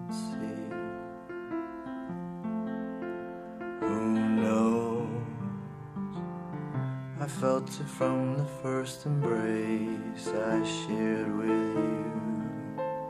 that now our dreams may finally come true. City of stars, just one thing everybody wants.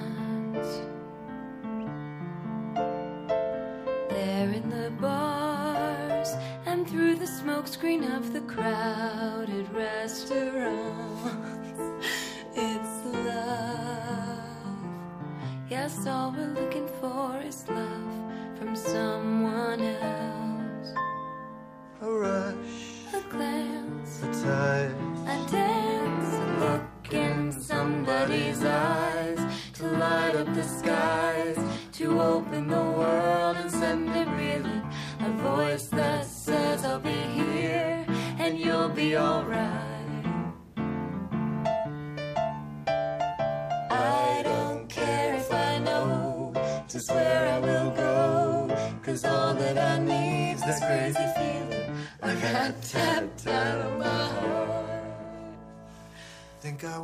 to stay. City of stars, are you shining just for me?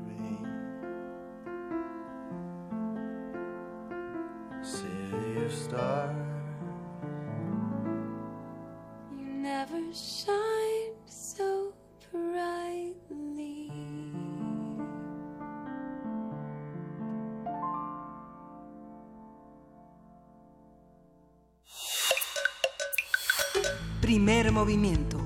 Hacemos comunidad. Nota del día.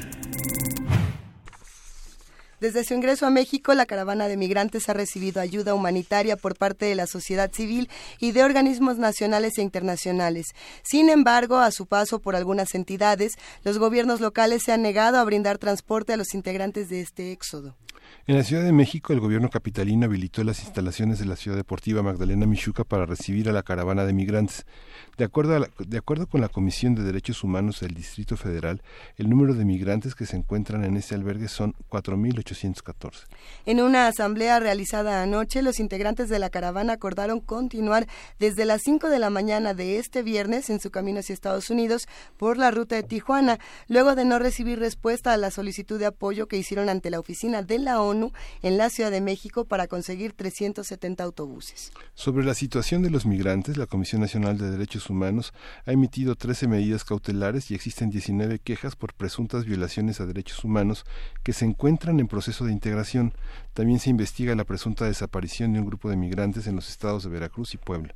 Y bueno, vamos a conversar sobre el tratamiento que se le ha dado al éxodo migrante, así como sobre las estrategias y políticas que se pueden echar a andar para proteger a sus integrantes. Para ello nos acompaña Nacieli Ramírez Hernández, como ustedes bien saben, ella es presidenta de la Comisión de Derechos Humanos del Distrito Federal, especialista en investigación educativa y ejercicio de la docencia por la UNAM. Nacieli, muy buenos días, ¿cómo estás? Muy buenos días, ¿cómo están ustedes aquí desde el Palillo? Ahora le dicen Ciudad Palillo. Sí. un gusto, un gusto escucharte, querida Nacieli. ¿Qué temas tratar en torno al éxodo migrante? ¿Cómo tratarlos? Bueno, mira, de entrada ahorita este, seguimos aquí, a pesar de que anoche hubo acuerdo de asamblea de que partían a las 5 de la mañana el día de hoy. Eh, está el partió más bien un grupo que no alcanza ni el 15%, eh, mayoría de hombres, la, una ruta que va hasta Querétaro y después de ahí a, a Guadalajara y después a a, a este a, a Tijuana. Este eh, el otro grupo de, de mayoría de este grupo es mayoría de varones este y también fíjate que se fue se fueron el, el- un grupo de por aparte el grupo de LGBTTI que teníamos aquí 87 registrados la mayoría de ellos consiguieron apoyo eh, de transporte de por una organización que fueron rumbo a la terminal del norte a las 8 de la mañana salieron rumbo a Tijuana de manera directa. ¿Cómo, ¿Cómo proteger, digamos, ya estamos oyendo, Nacheli, que tienen una, que por lo menos tienen un registro, pero cómo, qué, qué, cosas echar a andar, qué, estrategias echar a andar en un país además que ha sido más, eh, independientemente de, de lo que construyamos como discurso, pero en los hechos ha sido muy ingrato con, con los migrantes. Sí, fíjate que además es bien paradójico. A mí me con- consterna en, en- en verdad porque nosotros tenemos que tener unos niveles de aceptación a los apoyos humanitarios y, a, y al, digamos, al acompañamiento de estos procesos muchísimo mayor que otros países. Durante muchos años hemos ocupado los primeros tres lugares como país expulsor de migración y pues tendríamos que tener un, una mayor sensibilización y como tú lo dices, pues no lo tenemos. Yo creo que ante estos retos tenemos que seguir, eh, digamos, discutiendo. ¿Qué se tiene que discutir? Y esto es una agenda global. Es, estábamos muy acostumbrados a las migraciones eh, de, digamos, lo que se llamaban de sur a norte, ¿no? eh, y además estábamos también muy acostumbrados a estas migraciones. Eh, por el número no es significativo, pero no entraban, o sea, no había una, digamos, la lógica de entrar en estos grandes procesos de éxodo, ¿no? Eh, catalogados eso porque son demasiada gente junta queriendo cruzar las fronteras. Eso en el mundo, no nada más aquí donde además también estamos teniendo un perfil cada vez más familiar, y decir, más mujeres, más niños en estos procesos, ¿no? Entonces, el, creo que esto nos está marcando una reflexiones de, cómo se está transformando el, los procesos migratorios. Y mira, y en el caso de México, yo creo que vamos a tener enfrente una gran discusión. Nos hemos valorado como país en tránsito, como país de destino, como país expulsor, y hoy tendríamos que estar viendo pues, que podríamos estar configurando lo que denominamos países refugio. Ve el caso igual de Venezuela, eh, ve el caso, por ejemplo, de Ecuador, con la recepción de 200 mil venezolanos, y estamos hablando de este tipo de sur a sur, ¿no? En donde el cuestionamiento, y por eso quizá también no, no recibimos, eh, o, más bien hay, hay resistencias sociales al respecto, es decir, nosotros tenemos pobreza, nosotros tenemos problemas en empleo, etcétera, y entonces qué hacemos cuando cuando finalmente gentes que tienen las mismas motivaciones que tienen estos migrantes para irse están llegando aquí, ¿no? Entonces, pues nada más lo, la diferencia ahora es que los, esos procesos se estaban ya dando en Europa, el caso de Turquía, por ejemplo, no recibiendo la migración de Siria, pero no los teníamos acá y creo que esto ya es la antesala de algo que va a llegar para quedarse y que necesitamos empezar a configurar desde las lógicas de qué está pasando, pero también las lógicas de cómo respondemos los países a, esto. Estados Unidos ha puesto jaulas para los migrantes, pero estas grandes eh, eh, estas grandes recolecciones de, de, personas, eh, poder alimentarlas, poder conducirlas, ¿qué, ¿qué, hay control, digamos, no sé, por ejemplo, Condesa, Escandón, Roma, uno encuentra este algunas personas que, que, estuvieron en esa caravana y que se disgregaron y que están este pidiendo este pues pidiendo limosna, pidiendo apoyo, este en una situación muy precaria. Sí, bueno, ahí esos son digamos no se puede encontrar porque fíjate que nosotros tenemos una apuesta aquí de un alto estándar en derechos humanos. ¿Qué quiere decir eso? No puedes tener a la gente cerrada ¿no? Y es que la gente tiene libre acceso, la gente viene y va, y en esa lógica pues te encuentras, no la mayoría, estamos hablando de cinco mil personas. Sí. Lo que y además está el metro aquí junto, ¿no? Y pues bueno, sí, yo cuando me los encontré, yo, compa, pues te estamos dando todo acá, no estoy siguiendo. Pero es como lo mismo de aquí, o sea, son procesos que no vamos a poder, digamos, controlar. Creo que la apuesta que hemos tenido es la mejor opuesta en, en esos estándares y resaltar muchas cosas. Uno, este, que estamos aprendiendo igual con estos fenómenos. Eh, dos, que la verdad es que la ciudad sí se distinguió en esta parte por varias cosas en el tratamiento del éxodo. Lo primero es la oferta, el poder asegurar salud, alimentación, el tipo de albergue. Por muchos días alguien decía, es que los trataron mejor en Puebla. No, los trataron mejor en Puebla separándolos y en un lugar donde lo reciben 500 personas y es una noche. Nosotros empezamos a recibir personas desde el día sábado. Estamos por una semana. De, como ustedes lo mencionaron, eh, de un esfuerzo interinstitucional que ahorita involucra a más de 60 organizaciones de la sociedad civil este, y de organismos internacionales, en donde creo que el punto fundamental no es nada más lo básico, sino que estamos intentando dar información, este y que finalmente tomen las sus decisiones informadamente. Es un proceso difícil porque ustedes saben que pues ser el ser migrante implica un ímpetu y una una mirada hacia adelante que es muy difícil de comprender para los que hemos decidido no migrar, ¿no? El apoyo de la sociedad, eh, digamos, en, hoy la UNAM abrió un centro de acopio en Universum, en el estacionamiento de Universum. Eh, reciben biberones, juguetes, muchas, muchas, este, muchas cuestiones de primera necesidad. ¿Cómo ha sido la respuesta frente a frente a estas personas de la, de, por parte de los compatriotas de los mexicanos? Pues fíjate que no no de manera masiva por esta parte que te estoy planteando yo creo que este tenemos pues estamos igual divididos no este, en el, en las percepciones pero yo creo que vamos a seguir luchando por ser más buenos que cosa no Sí, creo que este este tema que, que mencionas, Nacheli, es fundamental y con eso eh, creo que sería bueno terminar la conversación para que tú puedas justamente seguir con esta labor. Pero, pero creo que es muy importante pensarlo así, es, digamos, es una especie como de migración simétrica, no, no, no hay esta cosa como del país de oportunidades, ¿no? Como, como se construyó Estados Unidos, como se ha pensado en Alemania o en Suecia o en otros, en otros países.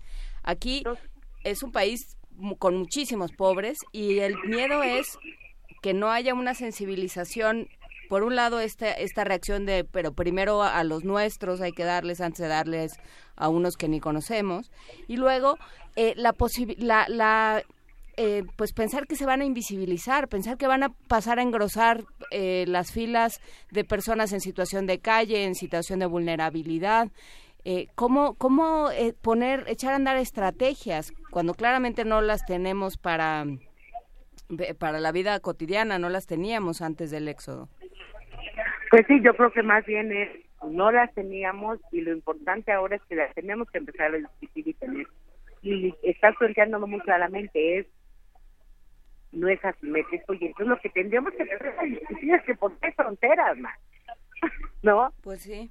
Entonces, creo que es un buen momento, esto es global y es un buen momento, estamos a tiempo de poder construir y empezar a hacer alianzas de política pública que respondan mejor. Para nosotros es súper importante rebasar y siempre cuestionar las miradas de seguridad nacional en cuanto a la movilidad humana. Nosotros insistimos, los procesos de migración, los procesos de movilidad humana son procesos de derechos humanos. Pues bien, con eso nos vamos a despedir. Esta mañana queremos agradecerte muchísimo, Nacheli Ramírez Hernández, presidenta de la Comisión de Derechos Humanos del Distrito Federal. Si nos lo permites, hablemos pronto, por favor. Pero a sus órdenes, muchísimas gracias. Cuídense mucho. Gracias, semana. Un gran abrazo, muchas gracias. Sigan con nosotros aquí en Radio UNAM. Primer movimiento. Hacemos comunidad. Nota Internacional.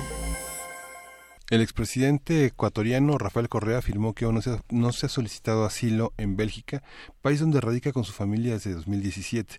Sin embargo, el exmandatario dijo que estudia esa posibilidad al insistir en que es objeto de una persecución brutal, como él lo llama, una persecución brutal de la justicia de Ecuador, donde está acusado del secuestro del opositor y asambleísta Fernando Balda. La mañana de ayer, varios medios de comunicación divulgaron que Correa había solicitado asilo en Bélgica, pero más tarde el expresidente concedió una entrevista a la agencia de noticias EFE en la que desmintió esa versión. Correa fue presidente de Ecuador entre 2007 y 2017. La justicia de su país pidió a la Interpol la ficha roja contra el exmandatario con fines de extradición, pero el organismo internacional no se ha pronunciado oficialmente. Vamos a ver qué pasa con todo este tema. Vamos a conversar sobre las acusaciones contra Rafael Correa y su situación ante la justicia de su país. Para ello nos acompaña Eduardo Bueno León, investigador del doctorado en estudios latinoamericanos de la UNAM y analista político de América Latina. ¿Cómo estás, Eduardo? Buenos días. Muy buenos días, a la orden. Cuéntanos, por favor, cuál es la situación de Rafael Correa. Mira, la situación de Rafael Correa concretamente es la siguiente, ¿no? Técnicamente eh, se inicia un juicio, en, o se va a iniciar un juicio en contra suya en Ecuador, pero como él no va a participar porque no acepta el, los cargos y considera además que no hay independencia por parte de la jueza eh, de apellido Camacho, él, eh, digamos, no va a presentarse, no va a presentarse. Lo que él ofreció fue eh, testificar, ya lo hizo anteriormente, en el consulado ecuatoriano en Entonces, al no presentarse, el juicio no puede darse, porque eh, la constitución ecuatoriana dice muy claramente que no puede haber juicio con ausencia del acusado. ¿Esto qué significa? Significa entonces que el juicio no se lleva a cabo, pero tampoco Correa puede regresar al Ecuador. O sea, son siete años, siete años, con los cuales Correa no regresará al Ecuador.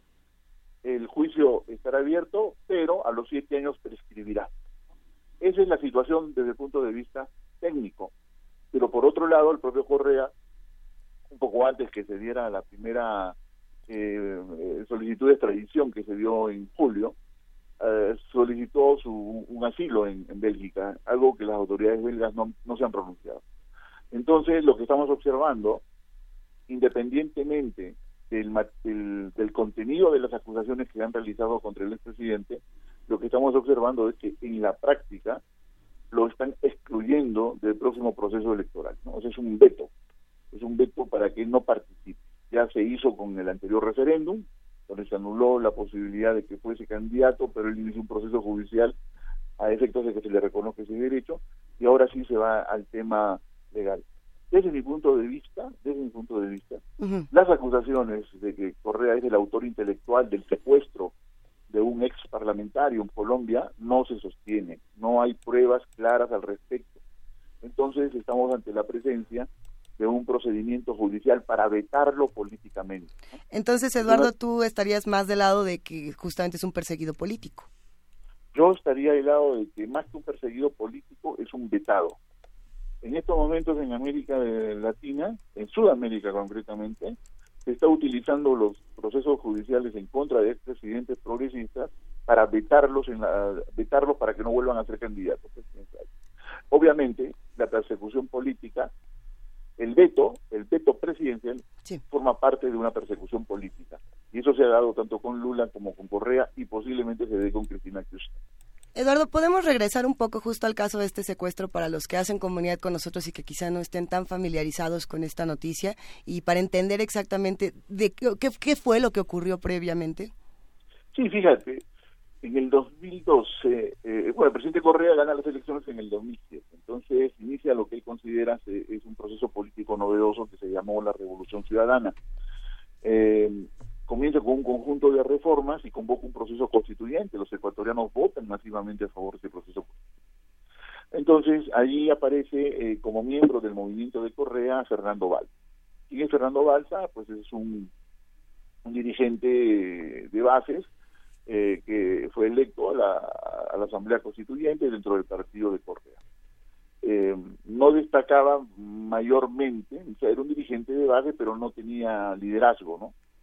Eh, el hecho es de que cuando concluye el proceso constituyente y se está a puertas de aprobar la constitución, este, Balsa eh, hace unas declaraciones acusando al presidente Correa de manera inesperada que eh, se estaban alterando artículos de la Constitución recientemente o que iba a aprobar el, el Congreso ecuatoriano. Inmediatamente la reacción de Correa y del equipo de gobierno fue este, denunciar a Balsa por injurias. Entonces Balsa inmediatamente fugó a Colombia. Esa es la primera parte del problema. Entonces se consideró pues que todavía es una conspiración política por parte de Balsa. No se sabía exactamente a qué se debía ese giro, ese cambio que dio. Y entonces él se instaló en Colombia. Bueno, ya durante los dos años siguientes, en el 2012, se produce un acontecimiento que es lo que ha generado todo este problema judicial. Eh, Balsa, estando en, en Bogotá, es este objeto de una detención, de un secuestro, que tampoco está muy claro. Este, unos delincuentes colombianos lo, lo, lo, lo atrapan en mitad de la calle y lo meten en un taxi lo meten en un carro. Entonces, este, un taxista que pasaba por ahí, colombiano, da parte a la policía, la policía persigue al carro y detiene y se frustra lo que podríamos llamar un intento de. Entonces, lo primero que hace Balsa es responsabilizar a Rafael Correa, a su gobierno, de que se secuestra.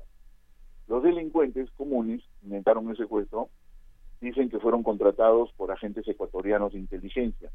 Y aquí viene una primera contradicción. Un agente ecuatoriano de inteligencia no se va a identificar como tal frente a un delincuente colombiano.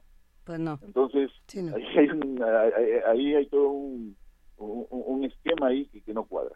El hecho es de que dan unos nombres y después de dos o tres años de investigaciones se inicia el procedimiento mediante el cual eh, en el Ecuador se responsabiliza a tres agentes del Servicio de Inteligencia y al director de la policía que tuvo que irse para España, se refugió en España, de ser los operadores del intento de secuestro de este ex legislador.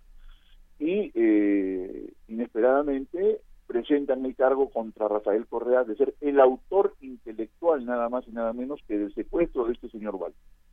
Ahí comienza todo el problema. ¿no? Bueno, los abogados han estado defendiendo a Correa, pues este, manifestando que eso no es cierto, que, que no hay pruebas, que solamente son declaraciones de los delincuentes comunes, que el- los agentes de inteligencia del Ecuador no han tenido relación con, con una decisión del presidente y que en todo caso eso pudo haber sido, si es que se comprueba de esa manera, no un operativo un operativo paralelo montado eh, figurado de falsa bandera entonces bueno ahí se ha, ha quedado el tema hasta que la jueza tuvo que resolver y la jueza resolvió en el mes de julio medidas cautelares, ¿no? En detención provisional de Correa porque no se presentó a firmar un cuaderno ahí en Quito cuando él lo había hecho anteriormente en el consulado. Entonces esa medida de esa medida de, de detención cautelar este Correa la rechazó porque antes había estado asistiendo al consulado. Entonces la jueza emitió una orden de captura internacional, pero un poco antes Correa aparentemente ha solicitado asilo en Bélgica porque su esposa es este belga. Y ahora mismo, lo que acabamos de ver en las noticias, es que la jueza, pese a toda la impugnación que han hecho los abogados de Correa, decidió finalmente iniciar el juicio. Sabemos, saben, perdón que te interrumpa, Eduardo, sabemos algo del perfil justamente de esta juez, Daniela Camacho, eh, puesto que muchas personas le están acusando en redes sociales y en distintos espacios de corrupción, de estar dando favoritismo a un lado de toda esta historia, etcétera, etcétera. Sí, bueno, la, la jueza tiene una larga trayectoria relacionada a juicios de escándalo y se le considera como una jueza prevaricadora, ¿no? Entonces, el nuevo poder que hay en, en el Ecuador, que es un poder eh, anticorreísta, hay que definirlo así. Yo pocas veces he visto que un gobierno se obsesione con, ex- con un expresidente y no solamente inicien una persecución contra el expresidente, sino que además comienzan a desmantelar sus políticas, ¿no? El, el gobierno de Lenin Moreno es definitivamente un gobierno anticorreísta y está más preocupado en desmontar el anterior modelo y perseguir a Correa para que no sea nuevamente candidato que, digamos, gobernar o generar una gobernabilidad en el Ecuador. A ver, por un Eh, lado podemos preguntarnos qué es lo que va a pasar con, con Rafael Correa y por otro lado también podemos preguntarnos qué va a pasar con Ecuador, que eh, hablamos mucho de los presidentes, de los expresidentes y de las controversias, pero nos quedamos con una crisis dentro de esta región muy importante también, Eduardo. Es que la crisis que tenemos en estos momentos es una crisis de lo que podríamos llamar la restauración neoliberal, ¿no? Eh, a ver, pasar de un modelo de, de desarrollo donde el neoliberalismo, la economía de mercado, la globalización, etcétera, estuvo sujeta a ciertos controles, a ciertas regulaciones, sin salirse radicalmente del modelo, ¿no? Para pasar a una desregulación completa, eso está generando, eso está generando eh, en, un contexto en el cual se cayeron los precios de las materias primas, eso está generando una situación de estancamiento económico y de caída del- del- del crecimiento del Producto Bruto, por un lado. Pero por otro lado, la solución ha sido apostar a una restauración del capital financiero, el cual necesita o requiere un gobierno que imponga medidas que controle el orden social y que además desmonte lo que hicieron los anteriores. Esto podríamos llamarlo, esta transición podríamos llamarla crisis de gobernabilidad y, sobre todo, deslegitimación de los gobiernos progresistas. Como los gobiernos progresistas tuvieron una base social amplia, fuerte, que se movilizaba, esta ha sido, en estos momentos, está siendo muy golpeada. ¿no? En el caso de Brasil, lo que se viene es una persecución. Y en el caso del Ecuador, es a la élite correísta, ¿no? Este, perseguirla. Fíjate que en el Congreso ecuatoriano incluso hay procesos de desafuero de congresistas del partido de gobierno que eran correístas o que son correístas, ¿no? Y que están siendo están a punto de ser desaforados por su, por su lealtad a Correa, ¿no? Ve- veamos lo que está ocurriendo también en Argentina, ¿no? Donde también hay un juez que está a punto de meter presa a, a solicitar el desafuero de Cristina Kirchner. Entonces sí, estamos viviendo una, etapa de, regresión y de persecución de los gobiernos anteriores, de sus liderazgos, ¿no? Entonces esto es un punto de referencia a tener en cuenta. Ahora, Ecuador está en una crisis, no, no, no ha recuperado el crecimiento, hay una caída sistemática del consumo y obviamente no podemos descartar que comiencen movilizaciones en algún momento. Pero aquí viene también algo que hay que entender en la política ecuatoriana. Eh, el presidente Correa tuvo muchos problemas eh, con, las movi- con los movimientos sociales indígenas que, que reclamaban pues que no se siguiera con la explotación del petróleo, de, de minas, ¿no? porque eran contaminantes. Correa pues no, no, lo aceptó, que Ecuador necesitaba esas, esas inversiones. Entonces siempre tuvo en contra a los movimientos eh, indígenas y movimientos sociales anti-extractivistas. Estos movimientos son los que están apoyando a Lenin Moreno. ¿no? Entonces, eh, realmente la base social correísta es la clase media, son las juventudes y clases medias urbanas. Eh, Lenin Moreno se va a sostener y se va a sostener por una sólida alianza que tiene desde abajo con los movimientos sociales y desde arriba con la oligarquía ecuatoriana, ¿no? la cual lo está apoyando otra vez por los medios de comunicación, con, con las radios, etcétera. Entonces, quizás Lenin Moreno, pese a la crisis, eh, va a mantenerse en el poder. Pero sí, lo que estoy observando es que eh, la posibilidad de que, de que Rafael Correa regrese a su país y pueda enfrentar de manera justa este juicio o intente ser candidato, eso lo veo ya bastante inviable, ¿no? Sus abogados van a recurrir a, a la Corte Interamericana de Derechos Humanos, que sería la, en última instancia y sería de manera inédita, ¿no? Que, que la Corte pues falle en contra del- de la decisión de la, de la jueza y obligue al gobierno ecuatoriano a garantizar un juicio justo a Correa, ¿no? Ese sería el procedimiento. Y en el proceso, pues, generar las condiciones para que se le respeten sus derechos políticos. Así que sí, estamos en una etapa complicadísima eh, de, de gobernabilidades inestables y donde pues este el electorado se está orientando a posiciones ya sea tácticas o estratégicas conservadoras. Pero eso es Sudamérica, Sudamérica, ¿no? Aquí en el norte tenemos un Canadá con un gobierno liberal y este, un México con un gobierno que tiene una, un- tiene una diferenciación clarísima ¿no? con respecto a los anteriores gobiernos. Entonces yo creo que el, el- el eje se pasó de la izquierda sudamericana, ¿no? Se ha, se ha pasado para aquí, para, para, para Norteamérica. Y en tanto que los sectores conservadores o de derecha se pasaron a Sudamérica, ¿no? Fíjate las elecciones en, en Estados Unidos del Partido Demócrata, impulsado por la izquierda del Partido Demócrata, que son socialistas, que son líderes comunitarios, etcétera, acaban de ganar la Cámara de Representantes. Entonces sí, yo veo un eje progresista, digamos así, en Norteamérica y un eje de derechas en Sudamérica. Parece que ese es de nuevo, esa es la nueva geometría de la región. ¿Y cómo, cómo ver esto? Por ejemplo, ¿cómo, cómo leíste tú la llegada de, de Bolsonaro? Eduardo Bueno. Sí, mira, eh, Bolsonaro es el típico líder antisistémico. Ujú. Los líderes antisistémicos no, no ves con claridad si se van para la derecha, si van para la izquierda. Pero en este caso, Bolsonaro sí ocupó todo el espacio desde el centro derecha hasta la extrema derecha. Y canalizó, canalizó el gran descontento de los brasileños, ¿no? que ya lo habían manifestado en el 2014, 15 con movilizaciones en contra de la presidenta Dilma por su por la caída del crecimiento económico, ¿no? Eh, este, este descontento lo, articuló bien Bolsonaro, porque este descontento se focalizó contra el Partido de los Trabajadores de Brasil, el PT, en primer lugar.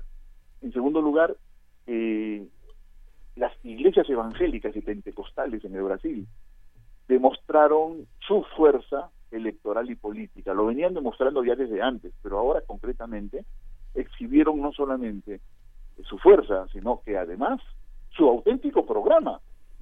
Algo que siempre lo habían estado medio ocultando, pero no, ahora exhibieron su programa. Y su programa es un programa totalmente reaccionario, yo diría fascismo evangélico, de persecución a las minorías, de, nega- de, de- negación de la ciencia en la educación. Y entonces son 30 millones de votos. Bolsonaro pasó de ser un, un, un líder este, pintoresco, ¿no? Eh, que representaba una minoría de extrema derecha en el Congreso que reivindicaba la dictadura, pasó a ser un líder que de un momento a otro contó con el apoyo de 30 millones. Y entonces pasó a, a liderar las encuestas, mejor dicho, pasó a ser el segundo en las encuestas detrás de Lula, con alrededor del 22, 23%, algo sorprendente. En tanto Lula tenía 35. Pero cuando ya Lula se cae ya no puede ser candidato, Lula comete gravísimo error quizás de haber insistido en una candidatura. Porque entonces tienen que recurrir a Fernando Haddad. Y Fernando Haddad no tuvo tiempo para posicionarse. No era muy conocido, salvo en la zona de Sao Paulo. Y el, y, la- el escaso posicionamiento de Haddad lo perjudicó porque la, la imagen que prevaleció fue la del PT y los brasileños criticaban mucho al PT el, el tema de la corrupción. Entonces, Bolsonaro, Bolsonaro le ganó el liderazgo electoral, ¿no? Con el apoyo de los pentecostales, con el apoyo de los sectores de ultraderecha, de los neoliberales que le cambiaron el modelo, Bolsonaro era proteccionista y de repente de un momento a otro se volvió neoliberal. Y luego los militares se alinearon con él y amenazaron a la Suprema Corte con que si Lula iba a ser candidato ellos daban un golpe de Estado, ¿no? Algo que han silenciado todas las agencias. Es increíble. Entonces lo que tenemos ahorita mismo es un gobierno que, que, que se asume, ¿no? Eh, como un gobierno fuerte, cívico, militar, pentecostal. Y yo creo que eh, los primeros que van a caer aquí, van a ser, en primer lugar, los indígenas, porque van a liberalizar la, la explotación de la Amazonía. Le van a negar todos los derechos a las, a las minorías indígenas amazónicas. Van a criminalizar al movimiento brasileño de trabajadores sin tierra y van a criminalizar en las ciudades al movimiento de los sin techo. O sea, se va contra los movimientos sociales, los va a definir como terroristas.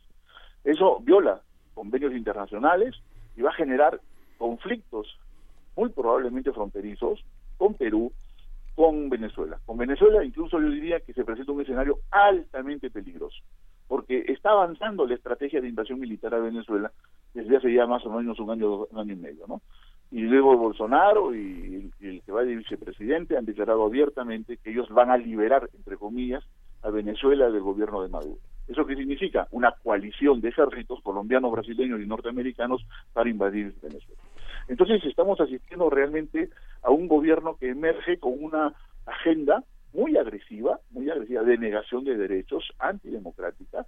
Fíjate que acaban de, el hijo de Bolsonaro acaba de, proponer en el Congreso una ley para que se prohíba el comunismo en Brasil, ¿no? ¿Y qué, qué cosa es el comunismo en Brasil? Según este diputado. La hoz y el martillo y las banderas rojas. O sea, que van a elim- para que se elimine la hoz y el martillo y las banderas rojas del escenario político eh, brasileño, ¿no? O sea, locuras de ese tipo, que violan los derechos humanos y que violan la libertad de pensamiento y la libertad y el pluralismo político. Entonces, yo diría que México en estos momentos, y el gobierno de Andrés Manuel López Obrador y su próximo canciller, Marcelo Ebrard, tienen el reto histórico de ser el contrapeso ¿no? a este Brasil que vemos emerger con afanes hegemónicos, con afanes incluso imperialistas y con una negación absoluta de derechos, ¿no? Es el momento más oportuno para que México recupere el liderazgo que perdió hace varios años en la región. Y es un momento además en que ojalá, ojalá las instituciones brasileñas puedan controlar a Bolsonaro, ¿no? A mí me parece un poco difícil porque la principal institución, que es el ejército, lo está apoyando. Y el ejército ya demostró en estas elecciones que tiene también capacidad de veto. Fue muy muy claro, fue en ese sentido el comandante de las Fuerzas Armadas cuando dijo si se, se vota la libertad de, de, Lula, el ejército tendrá que intervenir porque los políticos no saben resolver sus problemas. Increíble, o sea, el, ejército brasileño recuperó lo que se llama de- eh, su capacidad de, de- de decisión, lo que ellos llaman la autonomía militar. ¿Cómo va a haber autonomía militar en una democracia? En una democracia los militares están supeditados al poder civil, siempre ha sido así, pero este, en la república, ¿no? Pero aquí en este caso no.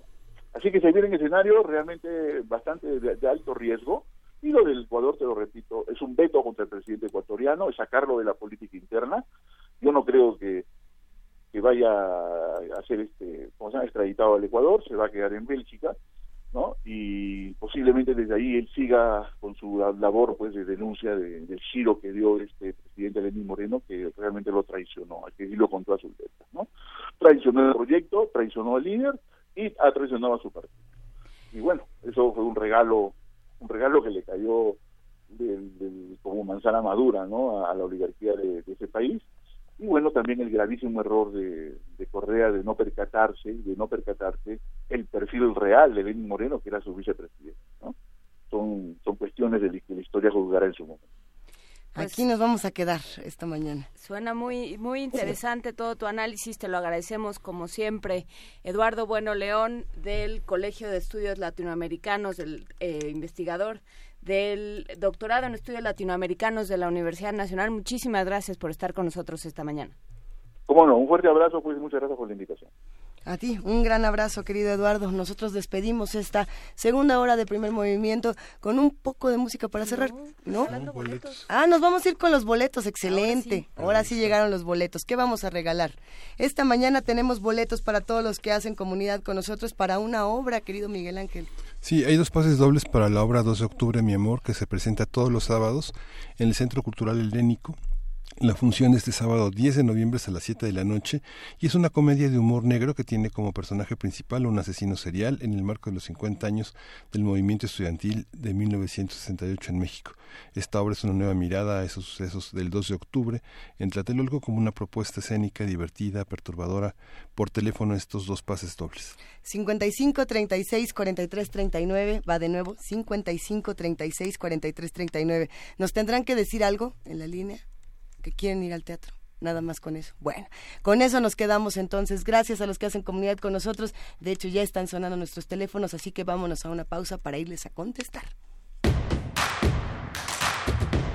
Síguenos en redes sociales. Encuéntranos en Facebook como Primer Movimiento y en Twitter como arroba PMovimiento. Hagamos comunidad.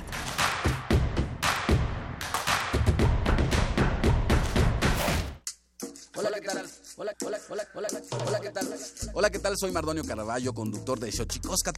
Collar de Flores, nuevo horario en octubre, 10 de la mañana. Sintonícenos, no se lo pierda. 96.1 de FM, Radio UNAM.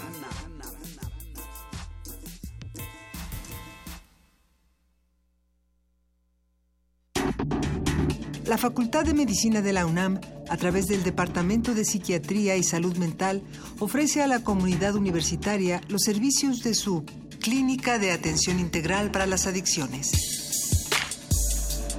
De lunes a viernes de 10 a 18 horas. Para más información, comunícate al teléfono 56 23 21 27 o consulta la página www.psiquiatria.facmed.unam.mx. Sin confrontar.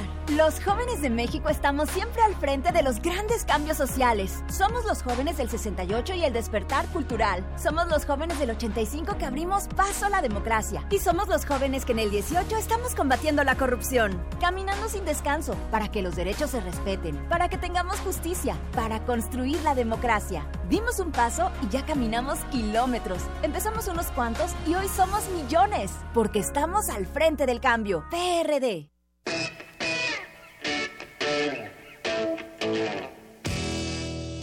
En el marco del M68, a 50 años del movimiento estudiantil, el Museo Universitario del Chopo te invita a disfrutar dos exposiciones para conocer la memoria como entidad viva.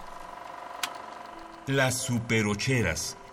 Exploración de lo femenino, de la denuncia, la emancipación, la transgresión del género y las formas de habitar el cuerpo a través de artistas latinoamericanas que incorporaron la cámara Super 8 a su práctica creativa.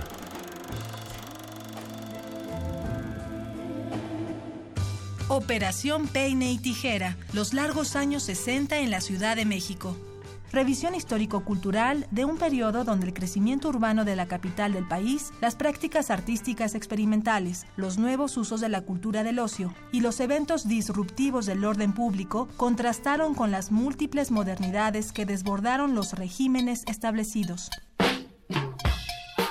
Asiste a las inauguraciones el 8 de noviembre a las 19 horas en Dr. Enrique González Martínez, número 10. En el Museo Universitario del Chopo, el M68 se vive.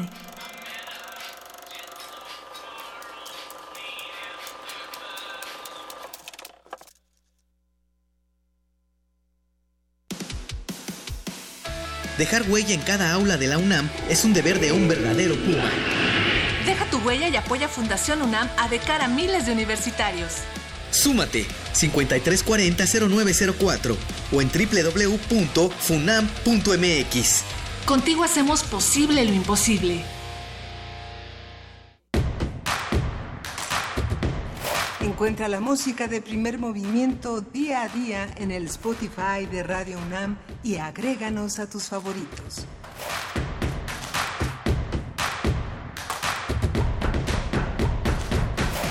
Así es, ya son las nueve de la mañana con cuatro minutos. Esta es la tercera hora de primer movimiento. Es la tercera llamada, tercera, para que empecemos esta tercera hora de primer movimiento. Juana Inés de esa, Miguel Ángel Quemain. Aquí seguimos. Aquí seguimos. Aquí seguimos y estamos por supuesto compartiendo con los que hacen comunidad con nosotros. Ya se fueron los boletos, sí se fueron los boletos para el teatro, se fueron de inmediato. Gracias por escribirnos, gracias por mandarnos tantos mensajes. Eh, el tema de Bolsonaro, el tema de Ecuador, el tema de los derechos humanos en nuestra ciudad, en nuestro país, por supuesto ha encendido nuestras redes sociales, lo cual nos da muchísimo gusto para bien y para mal, o sea, para bien que se tengan estas conversaciones, ojalá que algunas ya no las tuviéramos que seguir repitiendo. Pues sí, justamente porque, bueno, la idea de, eh, de América Latina que da un vuelco que se olvida, hasta cierto punto se olvida de ideologías, porque, porque lo que decía con respecto a Bolsonaro, justamente eh, Eduardo Bueno León al referirse a Bolsonaro como un líder antisistémico, pues muchas veces estos líderes antisistémicos pasa como con Trump, que no tienen una ideología, y que lo, lo único que tienen es un discurso incendiario, un discurso justamente que va en contra de todas esas instituciones que, que se han ido construyendo y que terminan eh, teniendo mucha aceptación. ¿Tú crees que Trump no tiene ideología? No. O sea, como la estructura de Trump, no solamente el personaje que grita para desconcentrar a todos a su alrededor, sino la estructura que va manejando todo junto con Trump no tiene una ideología clara pues a mí me parece como muy pragmática de se van acomodando. Pienso, por ejemplo, en su estrategia, si se puede llamar así, en sus diferentes estrategias de campaña, donde este pues después de toda una vida de ser alguien que apoyaba el derecho a las mujeres a decidir eh, se alía con con eh, con los grupos evangélicos busca esta este, voto y entonces se convierte en el defensor a ultranza del derecho a la vida. Angela Merkel tiene una ideología, pero Trump es como una como un gran licuado de varias opiniones. Yo lo que creo es que es la intención ser el licuado y desestabilizar a los demás. son identificables, pero como ideología, como una toma de posición moral, ética, no, no. ¿Qué, ¿Qué, pensarán los que están del otro lado haciendo comunidad con nosotros? ¿Creen que Trump y todos sus y sus secuaces tienen ideología, que no la tienen, que están echando relajo, que son agentes del caos? institucional, digamos, todos creemos, todos tenemos valores, todos tenemos cosas que nos importan unas más que otras, pero ¿Eso es una ideología? Es, supongo que es una discusión no para un viernes a las nueve de la mañana. ¿Cómo no? Vamos a discutirla. no, yo creo que es hora de poesía necesaria. Vámonos a la poesía necesaria. Primer movimiento. Hacemos comunidad. Es hora de Poesía necesaria. Hoy vamos a leer a Juan José Arreola, este bestiario que está en la material de lectura número 70 de, de la universidad, descargable, que está en línea, y lo vamos a complementar con una con la música, con una buscamos una especie de zoología, donde encontramos algo en Monkey Gone to Heaven de Pixies, una canción de 89, y bueno, nos arrancamos con el búho. Nos arrancamos con el búho. Ah, rapidísimo decirlo, querido Miguel Ángel, los Pixies. Pixies se presenta en vivo el día de mañana en el Zócalo de nuestra ciudad. Eh, seamos precavidos, si tenemos que salir en sábado, hagámoslo con las debidas precauciones y con calma porque la ciudad va a estar eh, hecha un remolino. Qué bueno que sea un remolino cultural, pero tengamos justamente. Pero bueno, eh, ¿qué diría Arreola de todo esto? ¿Qué lo diría? ¿Qué diría dentro de su bestiario? Vámonos con el búho, como bien dices. Antes de devorarlas, el búho digiere mentalmente a sus presas Nunca se hace cargo de una rata entera si no se ha formado un previo concepto de cada una de sus partes. La actualidad del manjar que palpita en sus garras va haciéndose pasado en la conciencia y preludia la operación analítica de un lento devenir intestinal. Estamos ante un caso de profunda asimilación reflexiva. Con la aguda penetración de sus garfios, el búho aprende directamente el objeto y desarrolla su peculiar teoría del conocimiento, la cosa en sí, roedor, reptil o volátil. Se le entrega, no sabemos cómo. Tal vez mediante el zarpazo invisible de una intuición momentánea.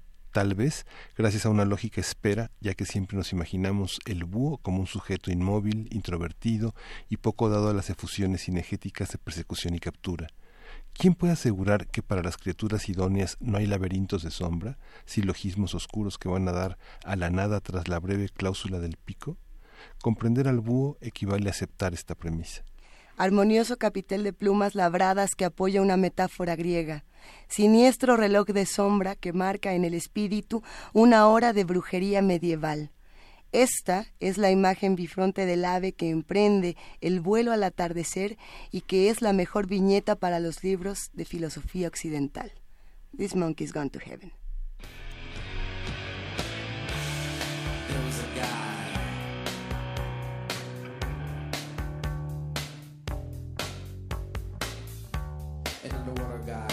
control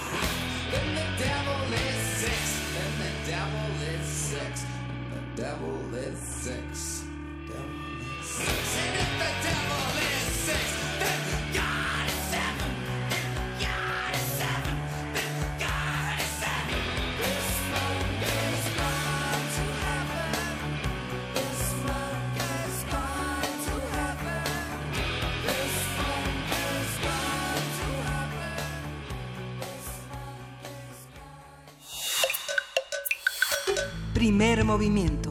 Hacemos comunidad. La mesa del día.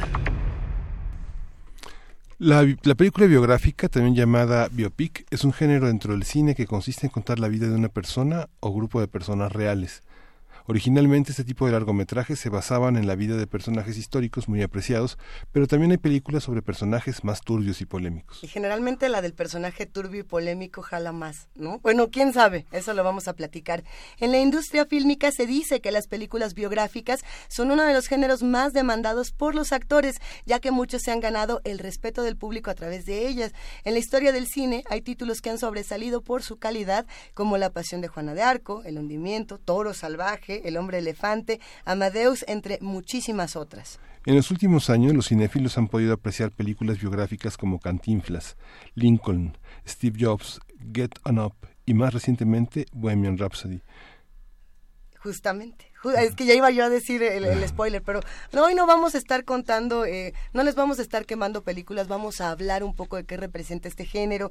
Y para ello, tomando pretexto esta figura de Freddie Mercury, vamos a hablar sobre el género de la película biográfica, cuáles son sus alcances y peligros y qué ejemplos dignos existen. Para ello nos acompaña nuevamente y nos da muchísimo gusto José Luis Ortega, fundador y editor de la revista Cinefagia. Él es crítico e investigador especializado en cine. José Luis, qué gustazo que nos acompañes. Buenos días. ¿Qué tal? Muy buenos días. No, muchas gracias por la invitación. De verdad es un gusto estar aquí en cabina. Este, por fin hace ocho días no pudimos, pero hoy estamos aquí muy contentos. En episodios anteriores. En episodios anteriores. Estuvimos hablando de, de cine de horror mexicano. Exactamente. Y en este caso tomamos de pretexto esta película que acaba de salir sobre la figura de Freddie Mercury Ajá. para hablar de un género interesantísimo. ¿Cómo ves eh, la película biográfica, la conocida como biopic? Eh, mira, es un es escabroso en sí mismo hacer una una biopic o biopic como como dicen los los hipsters, una biopic es eh, es escabroso, es difícil, es terrible, este en, en algún sentido, Ajá. porque de alguna manera parte de lo que la crítica eh, le escamotea al género de la biopic es el tremendismo, ¿no?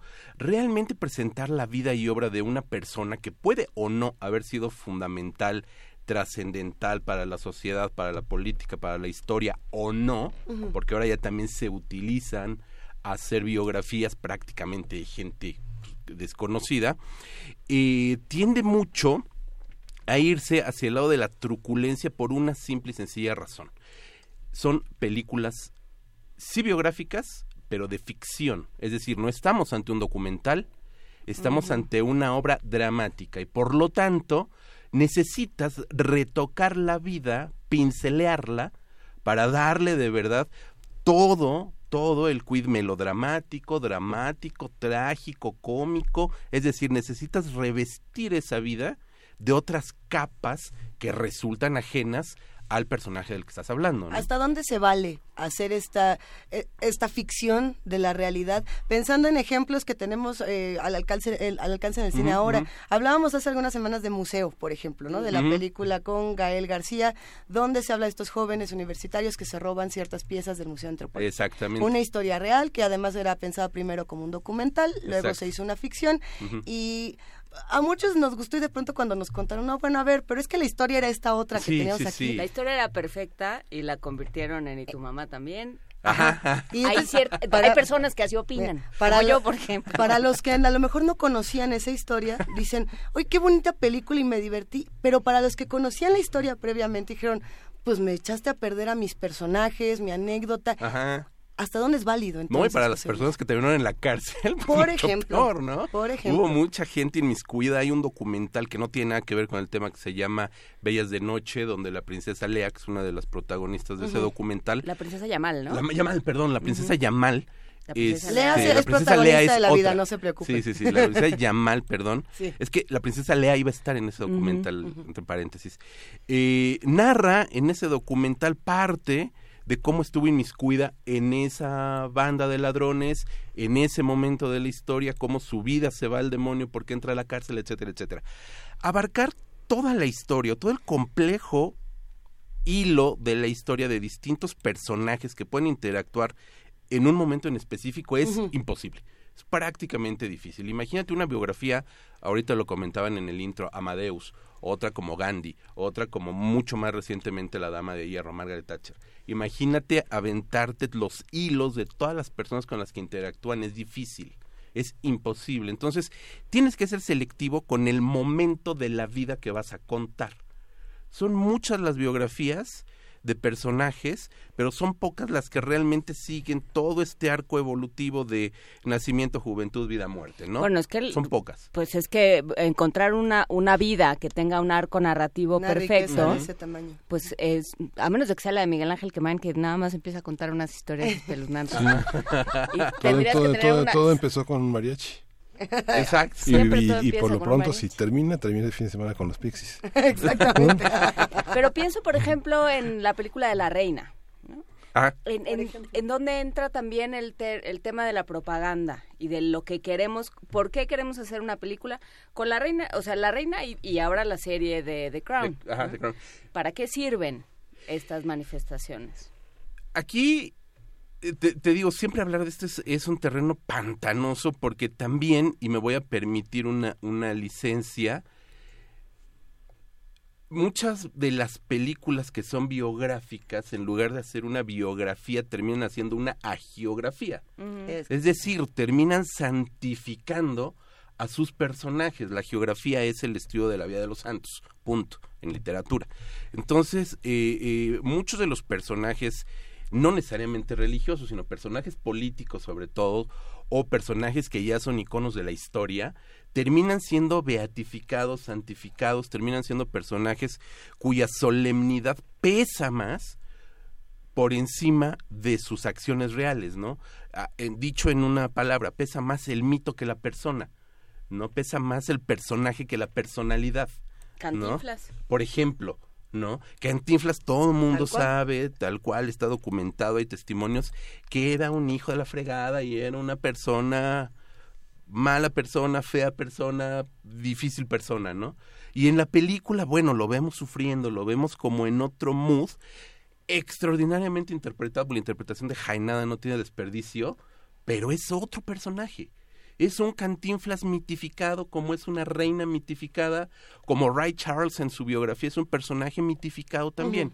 ¿No? ¿Por qué? Porque al final el peso de la, del, del personaje por encima de la persona es lo que termina ganando. Realmente las personas que conocen a Ray Charles, a la reina, Cantinflas, o a los ladrones del, museo, o a Freddie Mercury, Mercury, perdón, pues los cuentas con una mano. Y todo lo demás es como el teléfono descompuesto. Yo sé que Freddie Mercury fue, vino y deshizo. Y, ah, pero yo me enteré por allí de que también pasó por aquí. Y entonces, todas esas historias que pueden ser reales o no, las tienes que ir jalando justamente para que puedas crear un guion. Tienes que tener un peso dramático, tienes que tener situaciones que le que eleven al personaje y que le den un grado épico. La biografía Sí. finalmente tiene que contar con cierta épica individual, más allá de una épica o de cine épico de batallas, guerras y demás, que las hay, cine bélico cuenta, hay mucho, Patton, por ejemplo, hay muchas películas Sí. biográficas en el marco de la guerra, pero más allá de esa belicidad, necesitamos hablar de, de que tienes que darle épica a un personaje para que logre captar y sobre todo empatizar con el público. Freddie Mercury no tenía el menor problema de empatizar con el público porque es un personaje querido. Yo, yo sí creo que el 95% del mundo lo ama y un muy chiquito 5% lo detesta. O no lo conoce. O, no, lo conoce. O le da lo mismo. o le también. da exactamente igual, pero es muy fácil empatizar con Freddy. Ahí realmente no, no, con Freddy, con mi cuate Freddy. Ahí realmente no había, no había tanto problema con, con una figura del tamaño de, de, de Mercury, ¿no? El problema es cuando tienes otras personas cuyas historias son muy locales o son muy determinantes de un periodo histórico que hoy se desconoce. ¿Cuánto tiempo tiene que pasar para poder seleccionar una historia o una vida? Y lo pregunto pensando, planteando lo que ocurre eh, con Netflix, que ahora es esta nueva plataforma, ya ni, ya ni es nueva, pero bueno, hablando de plataformas que sacan constantemente nuevos contenidos, ¿no? Y que de pronto nos encontramos con series que puede ser, por un lado, House of Cards, que tiene eh, cierta calidad hasta cierta temporada, porque algunos decimos que después de poner la cuarta ya no tanto. Los guionistas se fueron de vacaciones. Que- o- y decían, bueno, es que es completamente eh, biográfico, aunque no quieran que lo sea. O que pasa, por ejemplo, con series como Luis Miguel y José José, donde los mismos personajes están involucrados Ajá. en el proceso del guion, en el proceso de la producción, Sí, sí. hasta hacen cameos por ahí, y de pronto se vuelven fenómenos. Eh, La serie de Luis Miguel se volvió el gran fenómeno que Oh, sí. hasta movió, digamos, eh, los procesos electorales en cierta medida en nuestro país, y de pronto hay quien dice, pues no se vale, porque él metió mano para hacerse el héroe. Y otros dicen, pues ¿por qué no se vale si es una historia? Claro, Es una claro. biocosa. Sí, una biocosa. Una biocosa. Biothink, en lugar de biopic. este, ¿Qué tan válido es o qué tanto tiempo tiene que pasar para retomar a una, a una personalidad? Pues creo que no hay, no, no, hay- no hay un parámetro, ¿sabes? no, no tendría por qué haber un parámetro. En todo caso, una figura viva, hiper famosa, pero devenida en desgracia como Luis Miguel o como José José Sí. o como Lupita D'Alessio o como todas las que ahorita están saliendo. Viene la de, bueno, ya estuvo Paquita la del barrio, viene, este, se me fue Silvia Pinal, o sea, dentro de este contexto mexicano. Eh, cuentan lo que quieren contar, también siguiendo un motivo. El motivo principal, hay que decirlo, es el económico. También, o sea, Sí, es la- también las la- producciones de ya no pasa la tarjeta, ¿no? Exactamente, exactamente. ¿Y cuánto te cuesta una producción de ese nivel? ¿No? La producción de Luis Miguel fue un- una superproducción, hay que decirlo. Sí. ¿No? Entonces, ¿qué necesitas? Recuperar. Entonces, para recuperar necesitas hacerla realmente vendible. Entonces le das al público lo que quiere ver. Una figura como la de Luis Miguel, que siempre fue, fue una ostra, fue una vida muy ostracista la suya. Realmente, cuando fue el gran boom de Luis Miguel, los medios no podían entrar hasta donde querían. Siempre fue una personalidad que se mantuvo distante, fría como el viento y peligrosa como... Mantuvo No, distante, ¿no? Ya, ya, ya, Entonces, ya se rompieron todas las fronteras, ya, señor, ya, Ahora. no sé qué es, adiós. Ahora, cuando las nuevas generaciones no conocen el mito que fue Luis Miguel, o no vivieron lo que No fue Luis. Miguel, no les tocó vivirlo, como a nosotros no nos tocó vivir a Mercury en plenitud, entonces, ¿qué es lo que sucede? Les desmitificas el personaje y se los entregas de, mira, esto. es O lo Miguel". remitificas, porque... O lo remitificas también. Porque también, yo insisto, o sea, el, el hecho de que salgan ciertas películas en ciertos momentos, aunque parezca que no tiene nada que ver, cuando empiezan todas las filtraciones en la Casa Blanca y entonces ya hasta, ah, este, todo, todo el mundo tiene un, algo que filtrar en la Casa Blanca. Hace un par de años sale esta, esta biografía eh, o, o esta película biográfica del personaje que fue Garganta? Profunda. Ah, Garganta Profunda, sí, claro, por que es. Liam Neeson, el, no, creo que se llamó El Informante, El justamente. informante.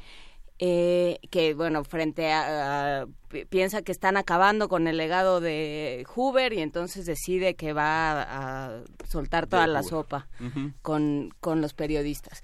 Y Entonces, eh, es una manera también de Hollywood, que es una herramienta una propaganda fuertísima, de decir, las filtraciones, o sea, no, no es necesario ser traidor para, para filtrar, digamos.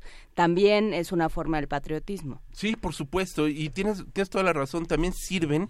eh, yo no, yo no, yo no me atrevería a llegar tanto a, a una teoría conspiratoria ni mucho menos, pero sí te sirven para apuntalar ciertos momentos, digo, The Crown, la reina, Margaret Thatcher y el Brexit, ¿no? Por ejemplo.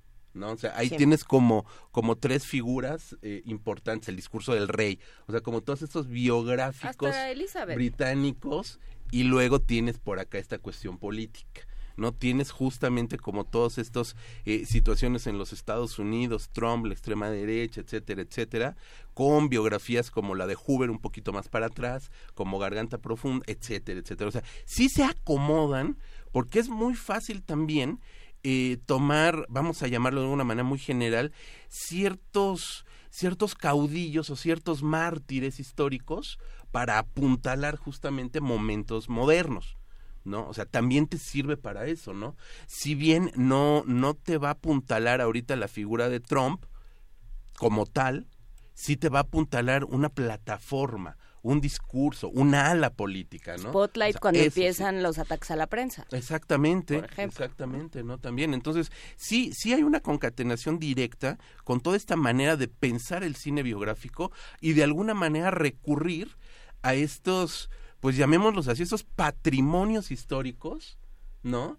Que son estos personajes y llevarlos a la pantalla. Y entonces tú eliges, y es, volvemos un poco a, lo que comentábamos, ya no eliges hacer todo el arco narrativo de, de nació, vivió y murió, sino escoges un momento determinante de la vida de ese personaje, ¿no? Entonces, por ejemplo, hace poquito veíamos una biografía el año pasado, antepasado, de Martin Luther King centrada en un periodo muy, muy, muy específico de su vida, justo cuando en los Estados Unidos estábamos atravesando sobre un periodo muy difícil de, y hasta la fecha todavía de racismo imperante a partir de la ala derecha.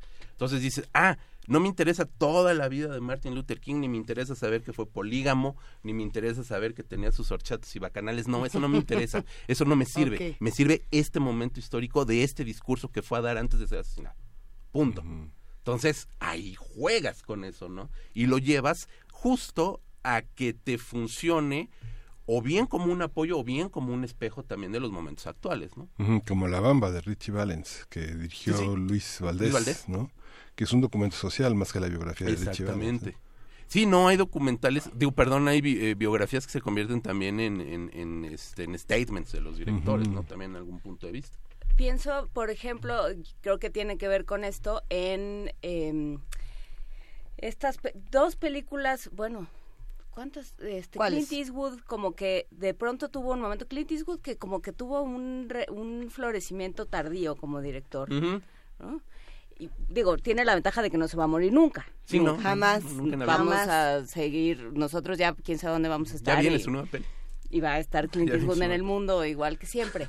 Clint Eastwood y. Mick Jagger y Chabelo. Ajá. Sí. Y Elena Poniatowska. Y Elena ay sí. Este, siempre. entonces, ¿qué pasa, por ejemplo, con el luchador ¿El luchador es de Clint Eastwood? No, es de Darren Aronofsky. La- Es de Darren Aronofsky. El luchador, el luchador, Mike No, Rourke, el estaba el- pensando en Gran Torino. Ah, Gran Torino. Sí, sí, sí. estaba Sí, sí, sí. y en la y en ¿cómo se llama el de la boxeadora? La película Ese de es la boxeadora. Ese es Ese sí es Clint Eastwood. Eastwood. Sí, sí, o sea, sí. esta idea de personas Golpes del destino. que no tienen nombre, o sea, digamos que no que no se que no se encuentran en los libros de historia, pero que va siguiendo sus vidas y va siguiendo sus vidas como eh, como personajes que marcan o que definen un sentimiento social, un momento histórico, una un fenómeno social. Sí, wow. Es, es que el, el universo del biopic, de la biopic, sí es extremadamente amplio. O sea, es simple y sencillo como hacer la biografía o un momento biográfico de alguien. Tan simple como eso. Pero todo el crisol que puede manejar. Ahorita hablábamos de política, por ejemplo, Sí. de figuras que tienen que ver con la política. Pero hay biografías que te muestran, por ejemplo, justo esta, esta boxeadora, eh, Million Dollar Baby, que fue la, la Golpes del Destino en, en español, este que te presenta una figura pues prácticamente desconocida por la gran mayoría, a menos que seas muy fanático del box, etcétera, etcétera. Podemos seguir platicando en un momento más, que hagamos una pausa dramática para des- desenlazarnos de eh, AM y dejamos a los de AM con la programación habitual y les agradecemos muchísimo haber seguido este programa. Pausa y volvemos.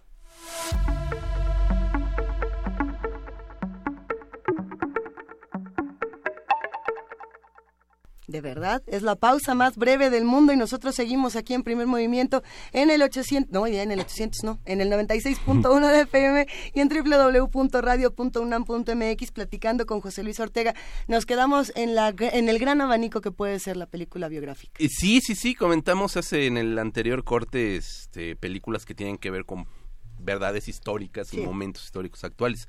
Pero hay figuras del deporte, como en Million Dollar Baby, eh, como incluso, fíjate algo que comentabas, Mohamed Ali, el extraordinario boxeador más grande boxeador de todos los tiempos, quizá, eh, hizo su propia biografía estando vivo. Él se interpreta a sí mismo.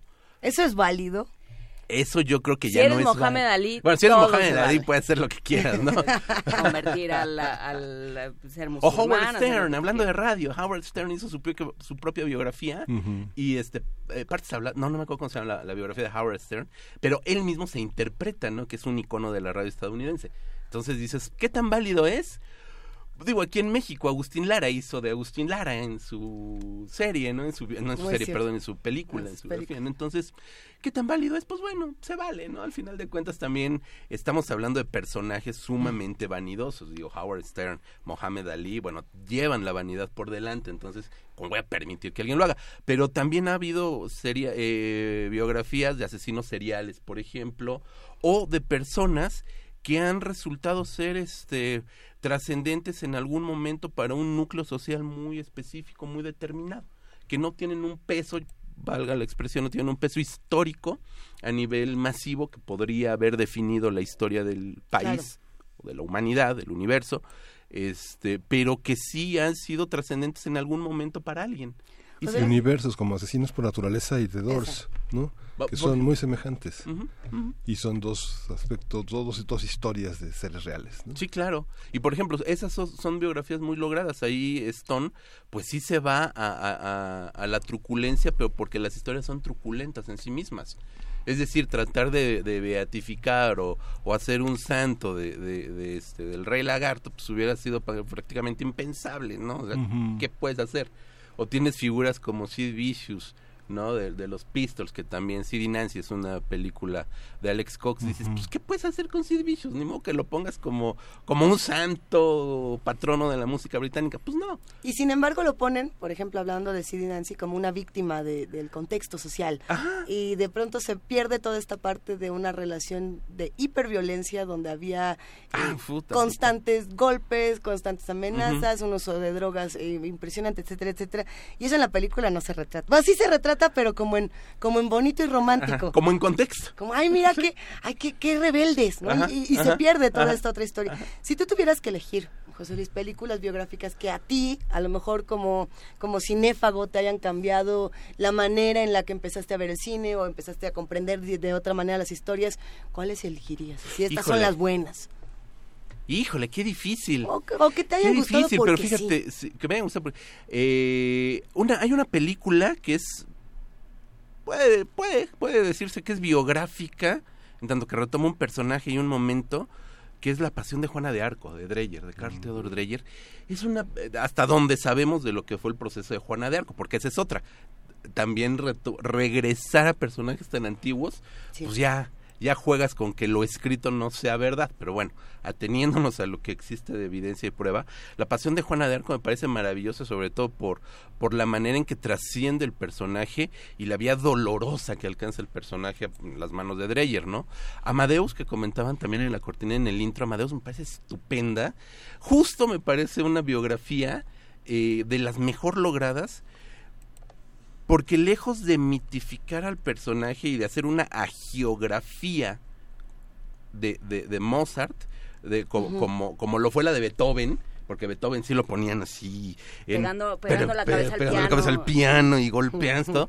Te ponen a un Mozart desmadroso por completo, Es que ahí feliz de la vida y Lo que bla, bla, bla. construyen muy bien es el antagonista, que es Salieri. Ah, es Salieri, que es Abraham. Murray. De Ajá. esa película, la Ajá. construcción del antagonista, porque Ajá. es un malo malísimo. Malo malísimo. por ser villano. Ajá, malo malísimo este Murray por todo lo que lo que sirve para la construcción del personaje de Amadeus. A mí me parece que es una biografía estupenda, ¿no? Esa película, van dos.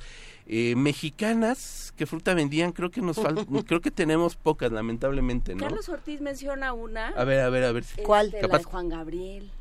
Mi ver- no, ¿cómo se mi ver- llamaba? no, no, esa mi verdad es no la de- mi verdad. de Niurka, que es una biografía también, Pero mi justamente, sale en un momento, a muy pocos años de fama, dice Carlos Ortiz, sí, justamente sale en un momento, pues, to- pues se vio, sobre todo en la tele, ¿no? Sí, Eh, sí, sí. Sale sale en un momento además donde donde él se, se este confiesa abusado este maltratado discriminado pues, se va a la cárcel todas estas este historias tremendas. Fíjate que no la vi, no la conozco, debo de reconocerlo. ¿Cómo? Supe de ella. Sí, no, no. Aquí la tenemos ahorita fue. te la prestamos. Ahorita me- que te el momento que prendieras el 4 estaba en Sí. película Sí, ¿verdad? eso una del santo siempre Pero fíjate que curiosamente, este, tanto José José como Juan Gabriel tienen este películas semibiográficas Gavilano interpretadas Paloma. por ellos. Ajá. interpretadas por ellos mismos, ¿no? Juan Gabriel tuvo, si mal no recuerdo, dos o tres películas, este, en los años eh, 70 y una de ellas, pues es más o menos su, su, su biografía hasta ese momento, ¿no? También muy simpático. Oye, por aquí nos están preguntando por Red Social. Red Social es la Ah, película biográfica sí, sí. de Mark Zuckerberg de Facebook y que Perdón, es ganó muchos una premios. basura esa película, no la ¿Por qué lo es? ¿Por qué es una basura? Cuéntanos, porque es de las películas más polémicas cuando hablamos de biografías y de momentos históricos. Es una película este acomodaticia a un momento, ¿no? Acomodaticia a una figura. Creo que es mucho más interesante la figura de, de, de Zuckerberg, como ya lo hemos visto a partir de todo lo que ha sucedido. A ver, brevísimo paréntesis para quien no la ha visto, es Ah, la historia de Mark Zuckerberg y de, y de cómo se creó Facebook, Ajá. ¿no? A, a grandes Punto final, rasgos. a grandes rasgos. Con música de Trent Reznor y ñoños Fincher. al poder, ¿no? Ajá, sí, se ñoños al poder. llamar. ¿Es de Fincher? ¿Es de David Fincher? De David Fincher. De es lo David que- Fincher. Ajá. Y este, y, y, y me parece, de, de por sí hay, ahorita se vienen los tweets en desbandada. A mí David. Fincher me parece un director sumamente sobrevalorado. Sumamente sobrevalorado. Creo que es un, un muy buen director en tanto a técnica y plástica, pero realmente muy hueco. Hace películas que son como, como globos de Cantoya, ¿no? Preciosos pero huecos, ¿no? Y ese es el gran punto de la película. Además, el, el actor que interpreta, Michael Cera, que es el actor que interpreta a Zuckerberg, me parece de los peores actores que hay ahorita en, en, en- en to- en- en Estados Unidos, porque siempre lo vemos en el mismo personaje. Si tú ves a Zuckerberg y ves a Lex Luthor, estás viendo exactamente lo mismo. Su registro dramático no te da para más. y no podrías decir lo mismo de de ¿De quién tú? ¿De quién? De Una vez. Échale, vamos aquí a ver. no de Woody Allen No, bueno, Woody Allen. que ha convertido que ha convertido a otros actores en Woody Allen Sí, sí, sí, sí, por supuesto, ¿no? Eh, eh, realmente Woody Allen lo que nos cuenta es, es una, una autobiografía um, psicológica de él mismo en toda su obra. Eh, la que él quiere A ver. contar también Woody Allen y Mark Zuckerberg, antes, eh, lo- los dos están metidos en distintas controversias, uno por abuso sexual y por violencia eh, de género, el Ajá. otro por teorías de la conspiración, Cambridge Analytics y todo lo que uno le pueda Sí. eh, poner. Son dos personajes altamente controversiales Sí, que sí, no dejan de estar en los medios, que no dejan de generar críticas y distintos comentarios. ¿Eso no, no afecta, digamos, lo que, lo que vemos en sus películas? Sí. Porque cuando salió la de red social, todo el mundo eh, estaba muy contento con esta película, salvo la- las excepciones que decían, es que a mí me cae mal Fincher o Mike, Mike Ujú. Cera me cae gordo o no me gustó la música. Pero en ese momento era como, wow, Facebook, ay, Zuckerberg, ay, no hombre, Es lo de Napster. Sí, Napster, no, y de- Justin Timberlake y la otra, ¿no? Este, ay, no hombre, pero es que qué maravilloso Woody Allen. Ahora la percepción social nos dice, Woody Allen ya no te cae tan bien porque, Porque viola menores de edad sí. según, la- según no las necesariamente, versiones. sí, o sea, desde el punto de vista cinematográfico, cinematográfico puedes decir siempre es lo mismo, o sea, Sí. ha contado la misma historia de muchas maneras distintas Lo- y pero se lo ha que- contado a sí mismo. Lo que quería decir es que a veces tenemos películas que en algún punto nos llaman la atención y después el, el contexto social o el, o el momento nos dice ya, ya no es tan bonita o ya no te debe de encantar tanto este tema porque este tema se ha vuelto polémico socialmente. Sí, bueno, Desde el también, este- desde Cambridge Analytics, etc. Sí, pues también el- la sociedad finalmente sigue evolucionando. El cine en sí mismo, eh, sea o no biográfico, pues es un retrato de su momento, ¿no? Es una Polaroid, ¿sí? es una instantánea del momento. Y el fenómeno que tuvimos con, con Red Social y Zuckerberg lo vimos después en Jobs, ¿no? Dos biografías eh, sobre Steve Jobs. Una Michael Fassbender, otra este...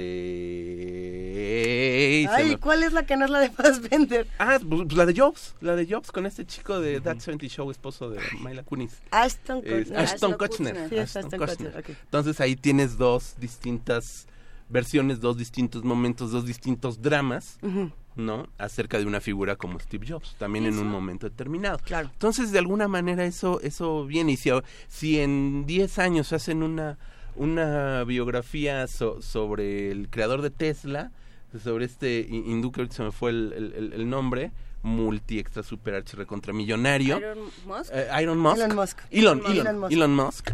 Pues va a ser también una película de su momento, ¿no? A propósito de lo que Bueno, sabemos. Elon Musk ahorita ya salió de alguna manera en Billions.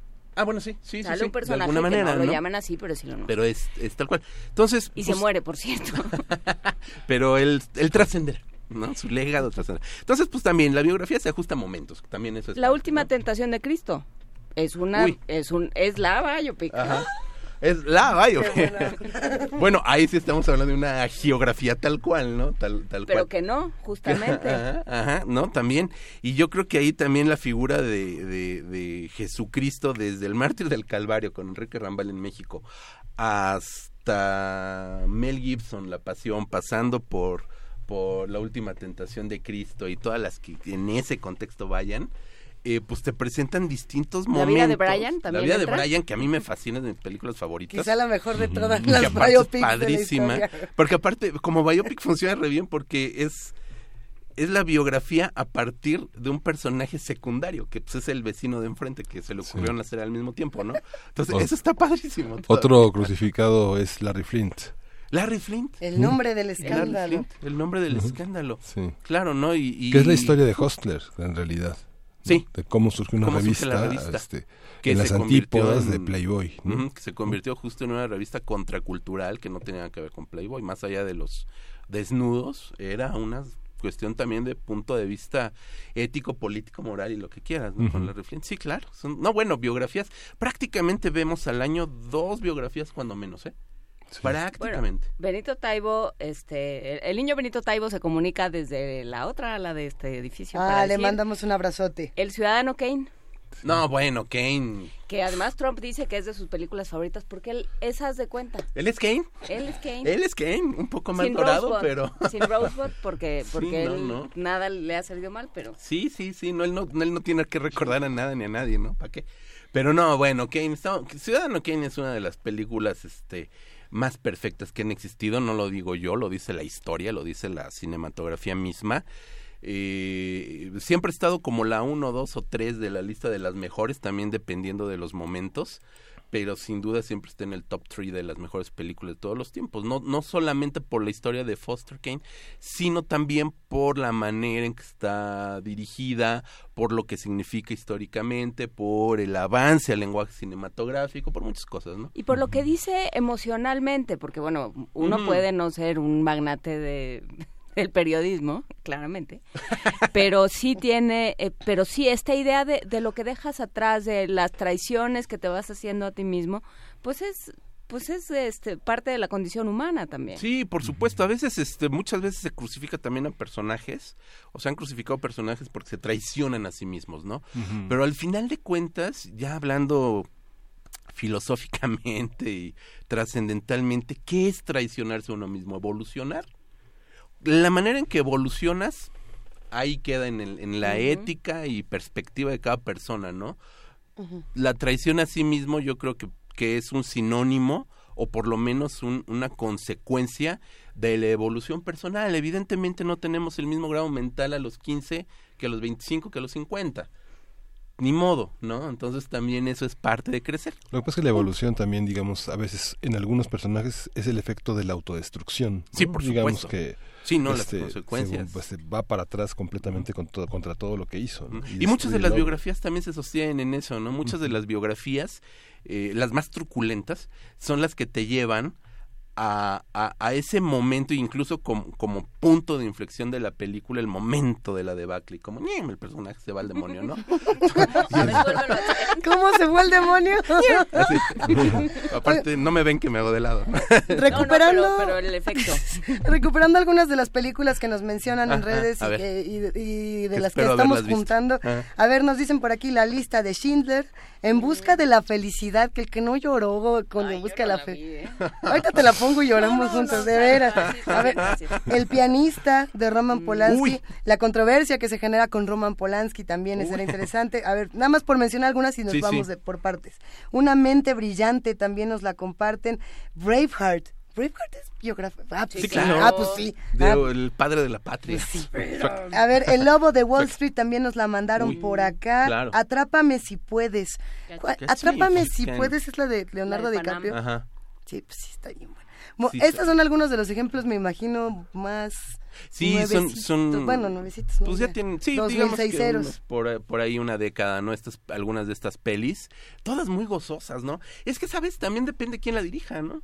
O- Por ejemplo, ahorita nos Roman están mencionando Polanski, sí. de Polanski, de Spielberg, de eh, otra vez Polanski, ¿no? Entonces es como decir, wow, ¿no? Pues, pues, están bien. Todo bien Sí. bonito. Todo bien Una bonito, película muy parecida, I'm Not There, de, de la vida de Bob Dylan. digamos. Las seis historias. Fíjate, un personaje vivo. Sí. Pero un personaje vivo que además eh, construyen desde el punto de vista cinematográfico, más allá del personaje real, Ajá. cinematográficamente hacen algo muy interesante, que es pensar, eh, Bob Dylan es una forma de ser.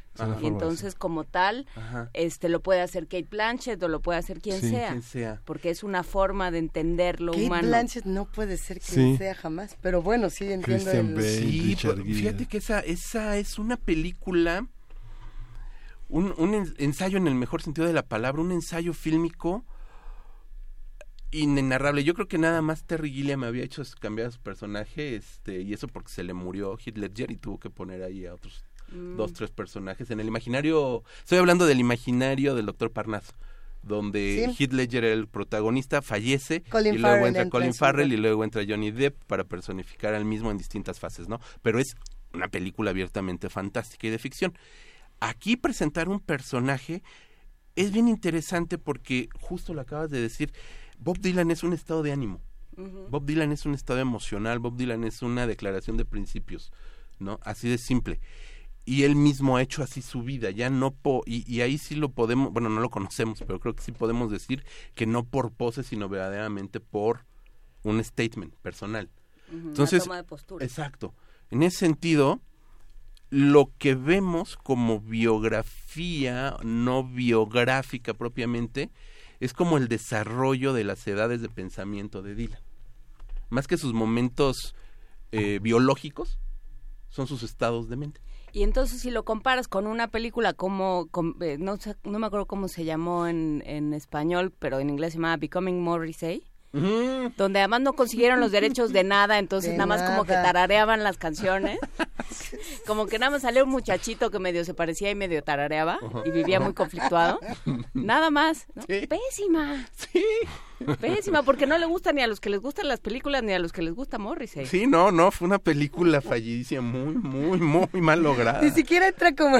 Nada, en nada. Ni siquiera entra en biopic, no, yo creo que En nada, es malísima. mala. Es como peli de Hallmark Channel, ¿no? De esas pelis. Bueno, son- y acercándonos al final de esta, de esta conversación que ha estado deliciosa y que además ha despertado toda clase de ejemplos y de comentarios en nuestras redes, Qué bueno, qué bueno, de eso se trata.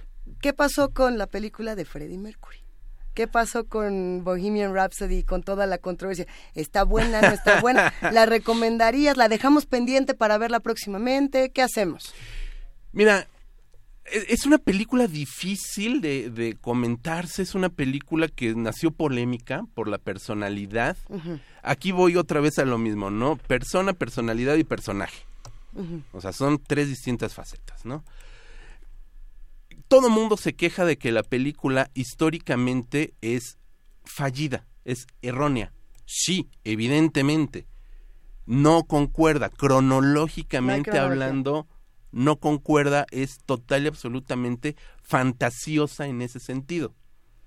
El personaje de Mercury es un personaje que creo desde mi muy particular y personal punto de vista, Freddie Mercury ha sido un personaje eh, que todo mundo intentaba proteger, ¿sabes? Era como un personaje vulnerable que se crecía y se hacía fuerte en el escenario, pero un personaje afable, que todo mundo disfrutabas, ¿no? O sea, que todo mundo protegía de alguna manera, ¿no? Más aún cuando se entera el mundo entero que está enfermo de SIDA. De algo que no esa- acabábamos de que no entender. acabábamos de comprender. Porque ya había, ya había pasado Rock Hudson, Había pasado Rock Hudson. pero, pero no acabábamos de entender, pensábamos que era algo que solo le daba a los homosexuales, Ajá. que solo les daba como a los depravados y a los malos, Ajá, ¿no? Y entonces tienes malos. a una figura, a los malos, a los villanos, a los malos, a los depravados. Y tú veías que Freddie Mercury no era así, decías, no puede ser. Entonces en ese momento pues viene como toda esta mitología que de por sí ya venía con, con toda su carrera eh, como rockstar, eh, un creador de verdad in- in- impensable su, su nivel de genialidad. Y le pasa esto, dices, puta, no, pues lo terminas, la vida misma lo termina beatificando, ¿no? Entonces, ¿qué tienes para esta película? Pues tienes justamente un personaje que no necesitas eh, beatificar porque ya lo es. En vida lo fue. En vida lo fue. Ni siquiera tuvimos que esperar a que muriera. En vida ya lo fue. Entonces, tratar de pelar como, como cebolla, irle quitando las capas a este personaje, pues es un poco difícil, ¿no? Porque te enfrentarías al odio inmarcesible de todos los, los fanáticos que ya decíamos son más del 90% de todo este planeta, ¿no? Entonces, a partir de eso, ya tienes una postura y una línea que seguir en la biografía. No puedes despegarte de esta biografía. Claro. Y en tanto que no puedes despegarte de este personaje que ya es Freddie Mercury, pues no puedes retratar una figura oscura de Freddie Mercury que sin lugar a duda tuvo como todos tenemos, pero que se mantiene ahí, guardada, y ahí se va a mantener guardada.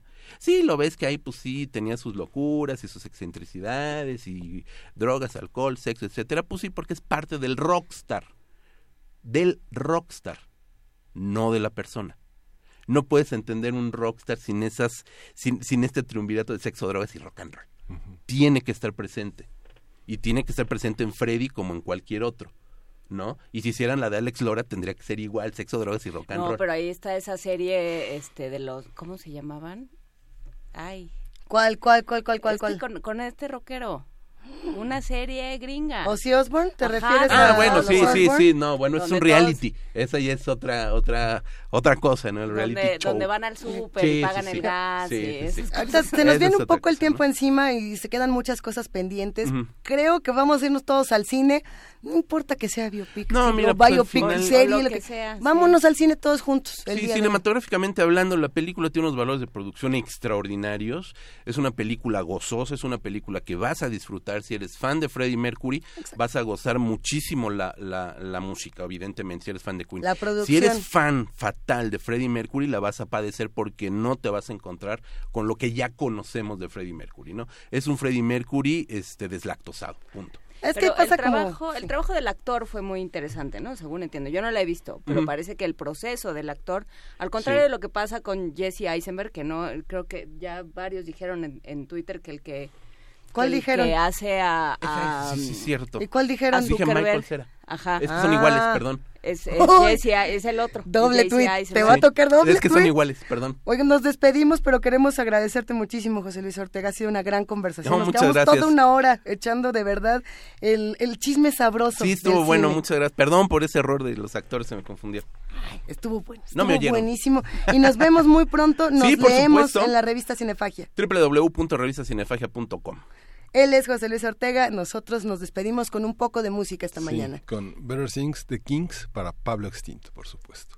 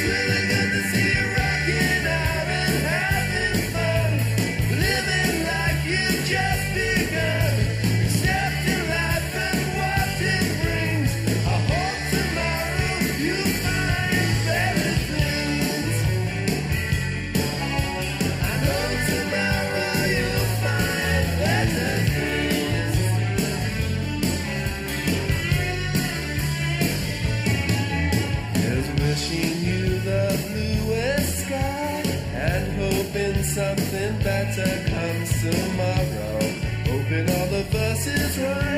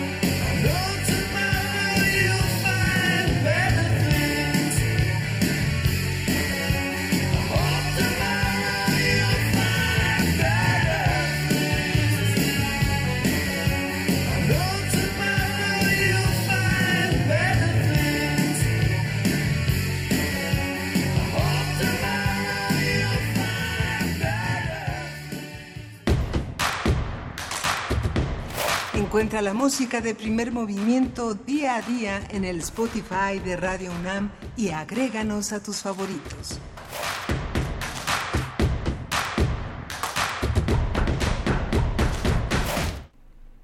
Y seguimos aquí en primer movimiento. Antes de terminar este programa, le damos la bienvenida a la doctora María Antonia González Valerio. Ella es académica justamente de la Facultad de Filosofía y Letras. ¿Cómo estás, María Antonia? Buenos días. Hola, buenos días, con el gusto de saludarlos. Un gusto escucharte y más para hablar del Festival N. Cuéntanos un poco qué es y de qué va. El Festival N inaugura mañana a las 12 del día en el Centro de Cultura Digital. Inauguramos con una exposición que se llama Espacios de Especies, la cual estará abierta hasta el 15 de febrero de 2019. En esta exposición tenemos 14 piezas de artistas nacionales e internacionales que discuten precisamente la categoría de espacio. Además de la exposición, en el festival tenemos un congreso internacional que dialoga sobre temas de arte, ciencia, tecnología y humanidades, el cual inaugura el domingo a las 11 de la mañana, también en el Centro de Cultura Digital y continúa lunes y martes en la UNAM, en el Instituto de Investigaciones Filosóficas. La entrada es libre para el Congreso. Tenemos más actividades en el festival. En diciembre tenemos el Laboratorio de Creación escénica transdisciplinaria que tendrá tres actos en vivo abiertos al público y habrá distintas activaciones de la exposición durante estos tres meses que estaremos trabajando en el festival. ¿Y quién, quién puede ir al festival? ¿En dónde está? ¿Cómo? ¿Qué días? Todas estas preguntas de comprador. Es ah, entrada libre, está abierto para todo público y el festival tiene prácticamente todas las actividades en el Centro de Cultura Digital, exceptuando el Congreso lunes y martes en la UNAM. ¿El Centro de Cultura Digital dónde está? Reforma y Lieja, eh, la Estela de Luz, también conocida como la Suavicrema, Ah, perfecto. ahí en la entrada de Chapultepec. María Antonia, cuéntanos un poco dónde podemos conocer más de este Festival N que tanto nos interesa. Tenemos una página web que es nfestival.mx y también en artemasciencia.unam.mx y biocénica.mx. Nos preguntan en, en redes si hay que inscribirse de alguna manera o simplemente asistir y, y dar, eh, y conocer toda la, la oferta cultural. Asistir todos a entrada libre. Si nos quieren acompañar mañana en la inauguración, tendremos la presencia de los artistas, la curadora, las organizadoras que son Minerva Hernández del Laboratorio de Creación Escénica Transdisciplinaria, Marta de Meneses de Portugal, que es la organizadora y curadora del Festival FACT, que es también parte del Festival N. Así es que ahí estaremos mañana a las 12 en el CCD, esperando al público asistente en entrada libre para platicar sobre las piezas que estamos montando. Pues hacemos esta invitación, por supuesto, doctora Ma- María Antonia González Valerio, a que todos se acerquen al Festival N, Arte, Ciencia y Tecnología. Te mandamos un gran abrazo y compartimos toda la liga en nuestras redes sociales. Muchas gracias. Un gran abrazo. nfestival.mx mañana para todos los interesados. Y bueno, pues escríbanos, si van para allá, mándenos postales, postal sonora, graben algo con su teléfono y nos lo no nos mandan. mandan postal sonora. Queremos una postal sonora. Este fin de semana tenemos una oferta cultural en nuestra ciudad muy grande, muy rica, festi- el, el N Festival, eh, ya lo mencionabas Miguel Ángel, está Pixis en el Zócalo, tenemos una serie de actividades también en, en San Ildefonso, también tenemos actividades en el sur, en el centro, de toda la ciudad ya son las 10 de Se- la Se mañana. clausura el Festival Artístico de Otoño en, la- en las ACMES el, este, este domingo. Así es. Grandes presentaciones gratuitas. Oye, lo compartimos también, también lo compartimos. Que tengan un gran fin de semana. Gracias a todos los que hacen primer movimiento y muchas gracias a los que hacen comunidad con nosotros. Nos escuchamos el próximo lunes de 7 a 10. Nos vemos el lunes. Esto fue Primer Movimiento. El mundo desde la universidad. Vámonos. Radio UNAM presentó Primer Movimiento. El mundo desde la universidad.